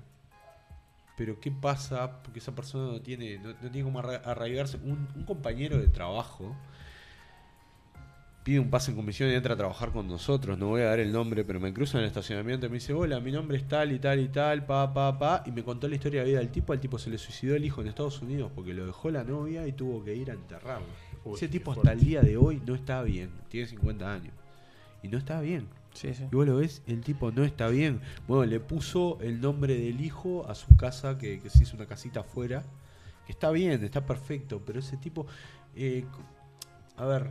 Es yo- muy difícil definir hasta dónde lo quedas mismo, bien después de algo digo eso, lo ¿no? mismo. El duelo es más fácil con la persona que no está con la que está. Y no se malentienda. ¿Qué pasa? La que está elige no, no darte bola o no estar. claro. La que no está desapareció. Y no tenés chance. no tenés No, chance, en algún no. momento lo vas a, lo vas a resolver, En- como le pasa a Darío, pero si no lo resolvés, ¿qué no, pasa? no sería eh, bueno, este, aprovechando que ustedes tienen hijos, no era tener hijos grandes, ya están bien criados, pero yo a veces hablo con ellos. Eh, Por suerte no los criaste vos. por suerte no los crié yo, si no serían mejores. Este, estarían, estarían, ya estarían en, Despegados en la ya NASA. estarían en la Serían en- los en- Elon Musk de Uruguay. más o- posiblemente. Hay masones encima. Este, en- explicarle a los gurises, este, intentar enseñarles un poco más de resistencia y resiliencia a las Sí, situaciones sí, de sí, la sí, vida. Estoy contigo. estoy Porque que, que una persona no se quite la vida porque lo dejó una novia, realmente, eh, para mí, me- perdón, ¿no? Perdón por la situación, pero demuestra que es una persona muy débil, Lo que muy, pasa muy que débil psicológicamente. Está bien, es débil, pero tiene un porqué. Seguramente él se quitó la vida porque él estaba arraigado hacia sus expectativas que él tenía hacia una pareja. Claro, claro, pero- Porque no lo encontró pero- antes en su vida y para eso no era Bueno, muy no, en, eh, pero, si- en ese momento. quizás si vos sos un hijo, un hijo único, no tenés padres, no tenés hermanos, te pasa esa situación y caes en eso. Pero si vos sos una persona con una familia numerosa, tenés padres, tenés hermanos, y, y llegás a esa situación, ¿no? Eh, yo creo que, creo, ¿no? Perdón, ¿no? O sea, yo de acá estoy tocando No todo digas el oído perdón porque y realidad, digo, y no di- digas y perdón digo- porque en realidad es un punto de vista que es o sea, válido, o sea, no entenderlo Sí, claro que sí. Es la, segu- es la segunda puerta, la chiquita. Y después, por favor, ya que la gente se entere que te vas a traer papitas y algo más para tomar. Creo que nos tomamos todo, ya está. No, no, no falta una cerveza más. No, tomamos, compramos dos cervecitas y ya las tomamos las dos. Ay, bueno. Ya está, no hay más, no hay más alcohol. Agua, por favor. Yo a lo que me refiero es este que quizás a los chiquilines hay que enseñarles un poco de resistencia, un poco de resiliencia, entender, vos mirá, eh, estas cosas te pueden pasar. O sea, vos- a vos te puede dejar una pareja, pero así como te deja una hay 10 mil millones más. Yo O sea, con eso que vos decís estoy totalmente de acuerdo. Pero eso hay que enseñarlo y eso creo que no se enseña. Creo que antes se enseñaba a golpes, ¿no? Medio como que no, yo qué sé. no Sí, sé- la no resistencia a lo O bruto. sea, no, o sea, no seas, no seas maricón, este, Exacto, ponerle exacto. huevos, sé hombre, todas esas cosas, ¿no? Que creo que se enseñaba de esa forma, pero quizás hoy en día, cuando hay más sensibilidad y más palabras, quizás, decirle a, a- a un hijo, una hija, vos, mirá que esto te puede pasar. Esto te puede suceder. Y cuando esto te, te llega a suceder, ojalá no, pero te puede suceder, caso tuyo con tus hijas, acá está papá pa- para ayudarte. Yo creo para- que eh, yo estoy completamente para darte de una mano. contigo. Y, si yo no estoy, tenés que tener en tu cabeza que estas situaciones te pueden suceder Yo- y saber resolverlas. Eso, eso, eso, yo estoy Pero eso se tiene que enseñar en la escuela también. Que tiene que haber, pero, pero se tiene que decir que quizás de la manera, quizás a veces un poco, no grosera, no ruda, pero decir, che, boludeces, esto les puede pasar, tengan resistencia, aguanten. Porque la vida no es fácil. Creo que se les está de- que indicando muchas veces a los chiquines que la vida es fácil a veces. Exacto. Se la ha de- demostrado como fácil. Mezclado con lo que hablamos antes, viste, de que hoy en día querés escuchar un disco, pones play en Spotify y antes tenías que ir a comprarlo. la inmediatez de los La inmediatez hace que también la sencillez de los sentimientos y de la vida y de que todo parece como medio Eterno. inmediato y Algunas cosas son- parece que las quieren romantizar al punto de que son entonces eternas. hay que darle un poco de che, mirá, esto es difícil. yo creo tenés que, que entender que es difícil. Yo creo que es, es, es muy loable lo que vos decís. Yo creo que va apuntado. Yo apunto a. Creo que apuntamos en la crianza de nuestros hijos más o menos a lo mismo. El problema de eso, Darío, es como yo te vuelvo a decir siempre. Eso es en el. No te voy a decir en el mundo ideal porque capaz que sería desmerecerlo mucho. Pero no todas las situaciones son iguales. Y No todas- generalmente. no son y generalmente- iguales. y generalmente. Aquellos a los que no le podemos llegar con esa resilice- resiliencia. resiliencia, Resiliencia. eh, son aquellos que justamente están en otras condiciones y que no solo ellos tienen las pocas capacidades de recibir esas herramientas, sino que el núcleo que está al lado este, tampoco. Entonces, Está, pero claro, pero ahí, ahí en, en eso no estoy nunca de acuerdo, porque hay, hay- de todos los estratos sociales hay problemas. es verdad. Sí, claro. O sea, porque muchas veces se apunta a que la gente pobre quizás no tiene los recursos Es para verdad. llegar a eso, pero vos ves muchos casos de gente que Es clase media, clase alta, que se suicida. Lo único- Que vos decís, Yo estoy de acuerdo lo tenían eso, todo. Yo estoy de acuerdo con eso, pero lo único que me estás diciendo ahí es que se, van, hay a, casos se, van a en- tra- se van a tratar casos de diferentes maneras. El que es Es- pobre es- y bueno. tiene de una manera y el que es rico. Pues los casos existen en las dos maneras. Lo único que te digo yo es que, si bien los vamos a tratar de diferente manera esos casos, hay algunas personas que por su extracto social necesitan otro tipo de atención. De la misma manera Sí, que los claro, otros. hay, hay Sí, cosas, van hay a tener cosas. más problemas. ¿no? Exactamente, Estamos- pero estamos de porque tienen más problemas. su entorno no es solo decir, pa, veo a este pobre Pero- acá, no, porque seguramente Pero este es, pobre es- está es que, es que muchas cosas, es que muchas cosas son relativas, ¿viste? Hay tanta relatividad ¿Qué en, relativo? en estos Pero temas. es Porque verdad, Relativo es lo que yo te decía. Porque hoy, muchas por veces- ejemplo, hasta dónde vamos nosotros con ese tratamiento y no, porque hasta dónde estamos bien y no. No, igual me parece que no sé si es lo que va a decir Darío, pero la relatividad en cuanto a las carencias, capaz que no te falta nada, pero justo te faltó lo que te llevó Exacto. a tener ese problema. Entonces es relativo. es, es como todo, no sé. Yo, o sea, yo siempre pongo De de ejemplo- todas maneras, o sea, eh, de todas maneras se va a tener que enfrentar diferente, A ver, ¿verdad? yo, Sí, claro. uno siempre, yo pongo ejemplo en mi familia, en el caso de mis abuelos que no tenían nada y la lucharon y salieron adelante y criaron a su familia y todo. Y hay gente que estaba en la misma y decidió no hacer nada y se Es la tiró verdad. de víctima. Que prefieren de ser víctima, "Ay, como soy pobre no Ese llega era un a nada. tema que yo quería meter desde hoy, de que entonces, estamos hablando este, de todo. entonces hay una mezcla de que si vos querés salir adelante en un tema, en una situación económica, en este caso en un tema de, tema de la cabeza, podés hacerlo. Hoy en día Si tenés, herramientas. Hoy en día tenés, yo creo que herramientas hay, lo que también falta es un poco de ganas, porque tenés una salud pública que no será la mejor, no será la mejor, no será la peor, Bien. pero si vos llegás a la conclusión de que necesitas ayuda, podés ir ahí. Quizás un poco de ayuda puedes recibir. Es verdad, Quizás no, se- no recibirás la mejor si pagás. A veces cuando vos tenés esos problemas no te das cuenta que los tenés, entonces es También es muy eso. difícil Entonces, hay un- ver cómo es- haces es- vos para un- Como Darío, por es- ejemplo, que tiene esos problemas y no lo quiere lo resolver. Yo, o sea, yo quiero considerar que no tengo problema. Entonces, todas las noches me acuesto a dormir tranquilito de que no tengo ningún Exacto. problema. Y, te sí. mucho mejor, ¿verdad? Y me siento bárbaro. La auto, eh, ¿cómo se llama? Autocomplacencia también es muy buena, se la recomendamos. Y yo qué demás. sé, no sabe, ¿viste? A mí me parece que los es un niños, tema muy complejo. más acá en Uruguay, no están criados como extraterrestres. Entonces, mal o bien, los crías más o menos igual. Puede ser el que sea un poquitito más consciente socialmente, sobre todo si tiene dinero y los quiere llevar un poquitito, sacarlo de la burbuja y pasearlos un poquito por la realidad del uruguayo medio. Depende, porque a veces teniendo dinero los podés sacar a, a pasear en una realidad no que es puntual. también una burbuja, ¿eh? Por Yo- afuera. yo no me voy a. Disney y vengo y soy y el exterior es bárbaro. no hablo de eso. Y no estoy puntualizando en uno u otro. Estoy hablando en general. El niño uruguayo, vaya a colegio privado o colegio coso, sigue siendo el niño uruguayo promedio con los mismos valores.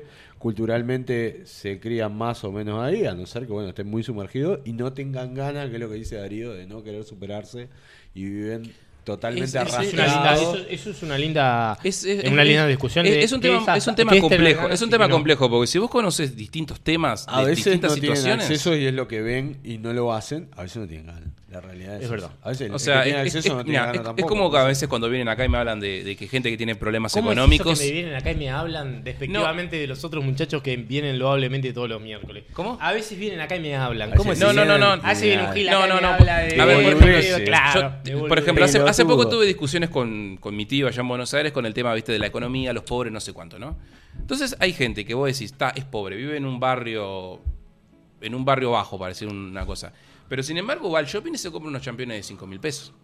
Entonces Sí. vos decís, si vos tenés la capacidad para ir a un shopping y comprarte un champion de 5 mil pesos, pero no tenés la capacidad para tener una casa linda, armada y salir a laburar, significa que tus problemas no son económicos.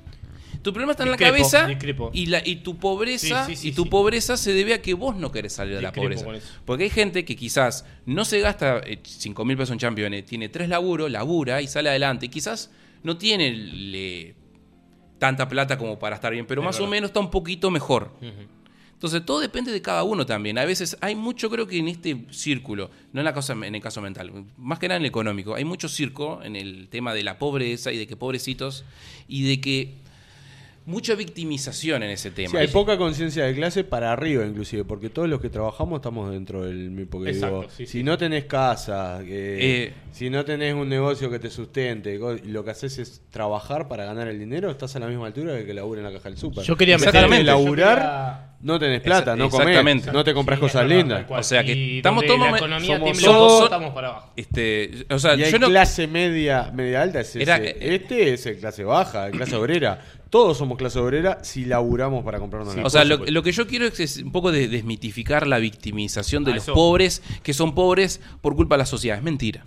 Hay gente que sale adelante porque quiere salir adelante. Y los que no quieren salir adelante, la mayoría, la mayoría somos que no quieren. Los que no, No- quieren no salir porque- adelante, que hay que diferenciarlo de los que no tienen realmente los recursos o que no han venido con el aprendizaje Si vos de decís, que hay otra cosa a ver, que si se vos me pones un ejemplo, adelante, A veces si vos la pones- culpa es eh, de la sociedad. A veces, A veces yo no. sé si de la sociedad. Es- es- que eso es lo que sí. yo no quiero. Yo no quiero decir que la culpa es de la sociedad.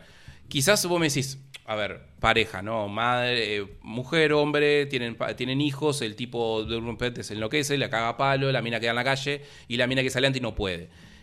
Eh, eso no es culpa de la sociedad, eso es culpa de una persona en particular, pero a esa mujer, por ejemplo, en el caso de ella, hay que ayudarla. Exacto. Darle una Claro, mano. claro. Yo en esos casos digo, sí, vamos arriba. Ahora, si la mujer dice, demen, demen todo, no quiero hacer nada, me la quiero rascar y no quiero hacer nada, bueno, tan, ya no sos una víctima. No, claro. Que eso pasa No. muchísimo también. Entonces, hay que ir los matices. Hay un tema Matices, que yo quería meter desde hoy que es En todo. justamente hasta dónde está, porque esto toca todos los temas además, en todos los ámbitos de la sociedad, es dónde está marcada la línea de los derechos y a dónde está marcada la línea que pasa la victimización para obtener esas cosas. Esa línea es muy delgada. Y, Y yo estoy viendo muchas, muchas... eh, lo vamos a tener- No, lo vamos porque a en realidad son dos líneas diferentes, porque derecho tiene hasta el que se victimiza. El Derecho tenemos todos. Claro, derecho tenemos Víctimas todos. Bueno, lo que quería decir- víctimas también somos todos. te- En realidad- claro, en realidad- podés victimizar o no, pero Eh, los capaz derechos que- siguen siendo Capaz que la expresión sería más de desde qué lado estamos de la víctima o victimario, capaz que no sé si expresarlo bien así, pero cuando cruzamos la línea nosotros de realmente pasar a ser nosotros mismos vernos como víctima. ¿De ¿Cuándo en qué?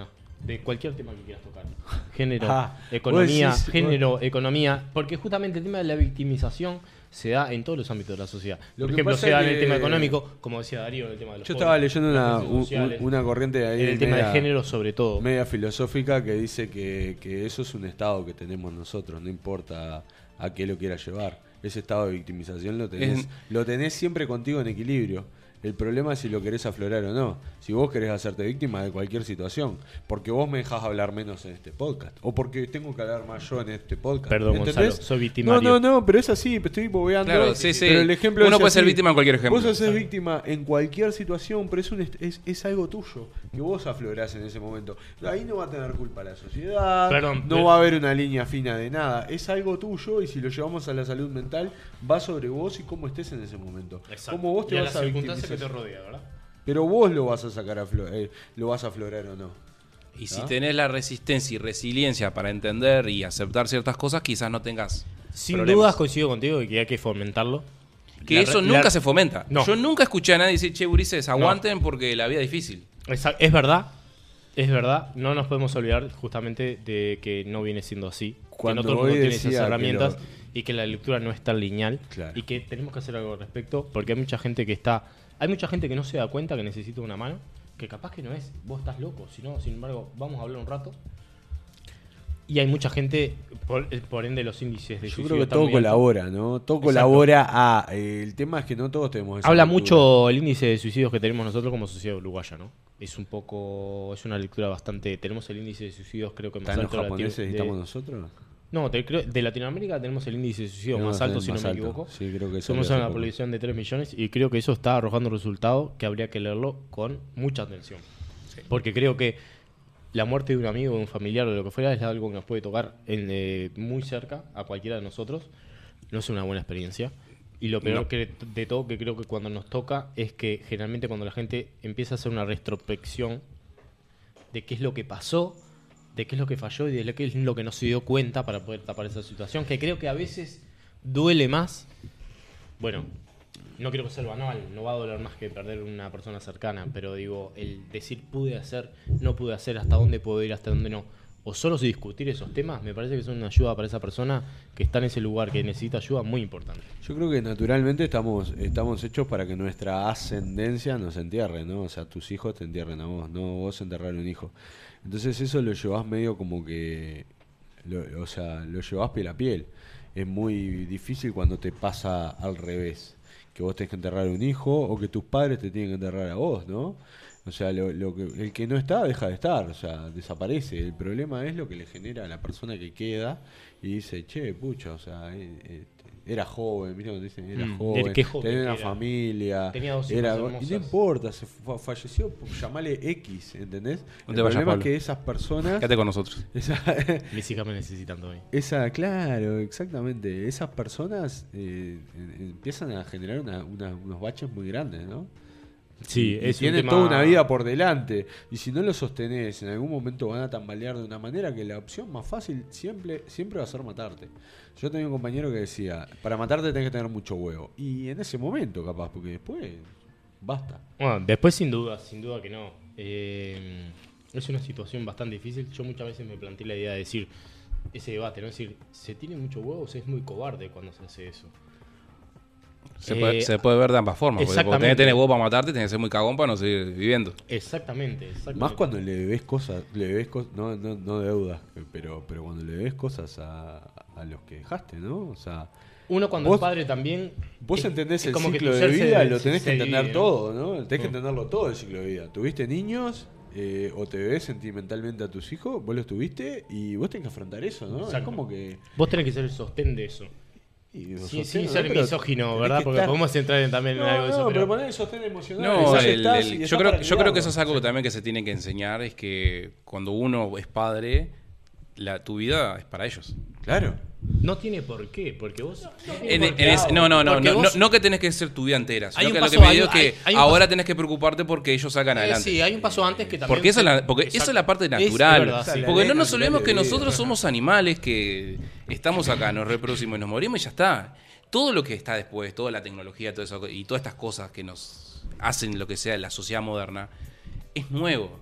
Y forma parte de, de algo excepcional, pero la- los animales se reproducen para se- seguir la especie.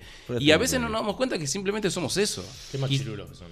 Misóginos. No, no, No, es reproducirse. es- es- es- lo que haces en el, en el intermedio que- con tu que- vida está fantástico. O sea, cuando, pero eso, cuando eso lo llevas a, es eso así. lo llevas a lo más bajo, ¿no? Claro, Sí, pero eso que, sos- así. que somos eso, o sea, vos te estás reproduciendo para continuar con la Podés especie. adornarlo como quieras. Exactamente. Podés tener esa tele, podés tener esta mesa, estos micrófonos, pero tenés Eurice que anda por ahí corriendo y vos les tenés que dar de comer. Claro. Van a estudiar. Entonces, eh, tu vida se transforma Te en miran- proveerle a ellos Y eso muchas veces nos acepta y muchas veces no lo acepta mucha gente. Es verdad. o se banaliza tener un hijo. Es- Sí, bueno, eh, bueno. pero ese punto es por otro. Tengo, tengo una experiencia que les quiero comentar que me llamó mucho la atención. Es de que. eh, Bueno, voy a tirar una, una exclusiva, no, bueno, no volvés.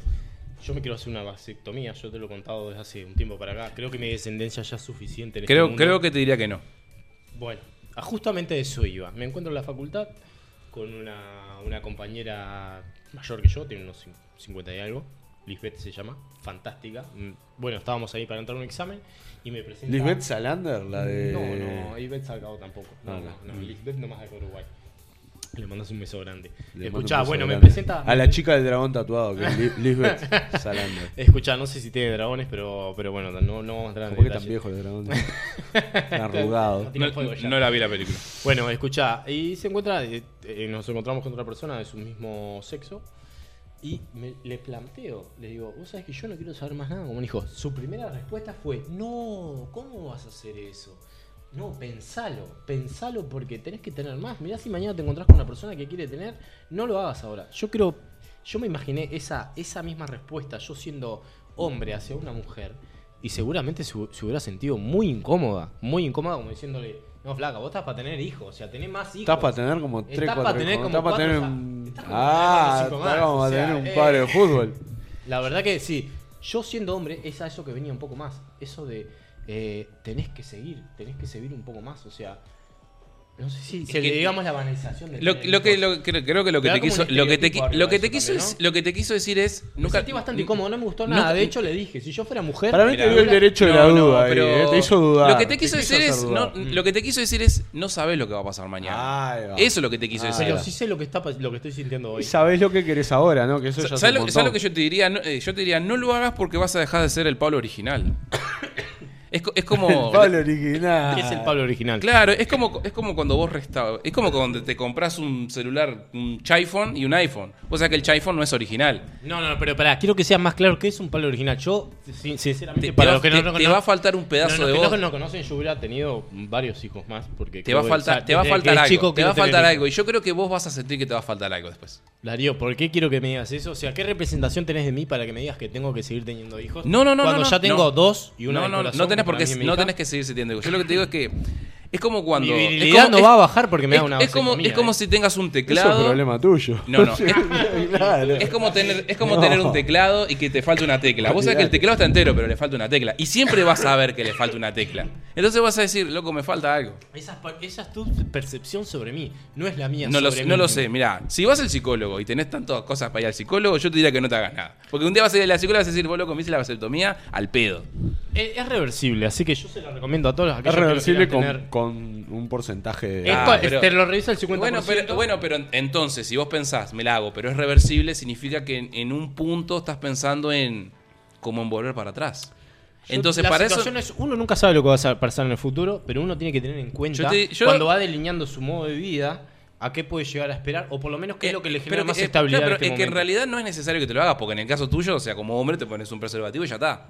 También, también, por supuesto. Lo que o, pasa o que la- o tu pareja o, O puede o tu pareja puede tomar pastillas. ¿Qué, espera, ¿querés, querés agüita? ¿Querés agüita? Pero también- también, eh, y- queremos evitar todas aquellas posibilidades que se escapen fuera Bueno, de esa forma. pero Crema bueno, Porque tengo la experiencia de ya tener dos y una más, que es eh, mi princesa del corazón, y que un error eh, no pueda depender de esa. De, de- Bueno, de y esa bueno, Todas esas opciones son válidas porque lo pensás desde el punto de vista de que ya querés hijos. Y además de que de la responsabilidad, porque sé no lo que se asume tener yo, varios hijos. ¿no? yo tengo uno con una persona que decidí No te lo tener, hagas, la, madre, no, la madre de, de mi hijo. Una gran decidí persona. tener, decidí tener un hijo fantástico, o sea, hasta, hasta el día de hoy lo, lo, lo agradezco porque es, la la- papá, es mi persona favorita en el mundo. Entonces, este Ah, Qué tierno. Podemos ponernos emocionales. Entonces, niños pero ¿qué pasa? Menos a Eh, Darío. estoy con, estoy, Aún no con conozco la esa- estoy con esa vieja que te encontraste, que te dijo eso, porque hoy o mañana conoces una persona que eso de tener un hijo es de dos, de decir yo quiero tener un hijo contigo y vos querés tener un hijo conmigo, me parece que es, Es- lo que es- vamos a dejar puede al ser- mundo. puede No, lo- no, lo, no lo sabes. No, no lo sabés o no, pero no lo sabes. Es que no sabes lo que va a pasar el día de mañana. Pero Vos pensás lo que sabes. tenés esa opción porque capaz que esa persona para vos representa más eh, de, de lo que vos podés llegar a pensar y su, su deseo es tener un hijo contigo. Y obviamente que es reversible, Capaz todo que, lo demás. capaz que también puede ser una extrapolación de lo que ella quiere con respecto a vos. Bueno, las proyecciones y las extrapolaciones son, ya Las son para otro, son, son, son, son puede otro ser que esté proyectando sobre vos el amor de esa manera y quiera tener un hijo con vos y en realidad Pero es válido también. también es válido. Puede proyectar su, su felicidad en un hijo tuyo. Y uno lo puede hacer viceversa. Y para mí y vos eso, para eso es hacerla una- feliz Y eso es una. y, y y para además- tener un hijo con amor puedes sí. decirle sí. y creo que es una forma de las más lindas de tener un hijo. además. Es que la, parece que es la manera, ¿no? Qué lindo. Qué ternura, loco. Pa- Pasamos por todo y ahora terminamos con, con- con la ternura. Qué ternura. Bueno, Pablo se nos está, este, se- se- se- le, se- le afectó la, se emocionó. Vos, este, tomate un vasito de agua y venía a despedir porque ya está, llegamos a, la- a las dos horas. Este, creo que el programa de hoy ha, ha estado Estuvo muy 10 bueno 10 el puntos este, con los nuevos tertulianos que vamos a repetir. Sí, Obvio que vamos a repetir. Este, Por supuesto. Vos no sé, porque no sé tus horarios, ¿viste? Pablo es un, Pablo es un poco, ¿viste? Complicadito, ¿viste? Es un, Yo no tengo le, le cu- problema. le- le cuesta mucho este tener... Tengo que decir una cosa ahora que me Hace, acerco- hace semanas que estás viendo al el te- micrófono. temas libres. Sí, tu perro me Cuando, está cuando tenés este, libertad para, para venir. Ay, pobre perro. Menos mal que te vas a hacer la vasectomía. Eh, justamente para eso lo hago. porque Estoy atrayendo cualquier tipo de animal que no me gusta. Atraes Todo, todos los todo, todo, todo bien, todo bien. Te pegan todos los bichos como parabrisas de auto. Eh, Esos chistes finales, podíamos hacer una ronda de remate finales, pero Gonzalo está muy al top. y no Tananana. Sí, sí, Dentro de poco, yo creo que Darío va a empezar a implementar el tema del sonido, o sea, vas a tener una linda presentación, alguna disparadora de sonidos para algunas situaciones que se dieron Eh, un poco o sea, puedo tener botonera acá Bueno. con... Pero ah, no sé por qué el audio no sale. Por ahora entonces- vamos bien. Lo que quería decir era que hi- hicimos dos horas. Me siento que nos quedamos cortos, por lo menos yo, personalmente. Es que, me viste entretuve que te- mucho. Te, podés ir tranquilamente a varias Y horas. Quiero, quiero agradecerle a yo, porque con él vengo hablando mucho tiempo, pero que hayas venido, Gonzalo, la verdad. Que Gracias- a gracias, Gonzalo, por siempre es un venir. tenerte. Gracias por venir, muchos A temas y ustedes. sobre todo. Perdón, perdón. Sobre todo me gustaría que la cámara enfoque e- esa t-shirt. La, de la- punta, la verdad, ¿de, de- de quién es? Tenemos que ¿De hablar quién un es esa? más. Tenemos que- Es tuya. No, no, pero ¿quién te patrocina? ¿Quién, quién te la No, no, es una, es una casa de remeras eh, que está en, en Buenos Aires que, que estampa remeras. Ese es uno de los próximos temas que podemos hablar, la, la, la ida a Buenos Aires, que está muy de moda. Pero Sí. lo que quería decirte es, es más que nada agradecerte este, por haber estado acá. Yo ya me apodero, viste, de Jordi Wild del 2. eh, Y- pero además a nuestro vos, productor. porque eh, eh, esta es tu casa, además. Entonces, no solo el podcast, sino Son que todos bienvenidos a casa. Y este, de mi Muchas parte, gracias por- agradecido. no sé, Gonzalo, por si invitarme, Después digo. te quería ofrecer algún servicio ahora después. Obviamente que, Vemos después, que ¿qué hacemos? encantado de venir y Vemos bueno, cómo te pago. Cuando me inviten de nuevo vendré, estaré aquí. Siempre, está- siempre estás invitado a esta casa. Es bárbaro.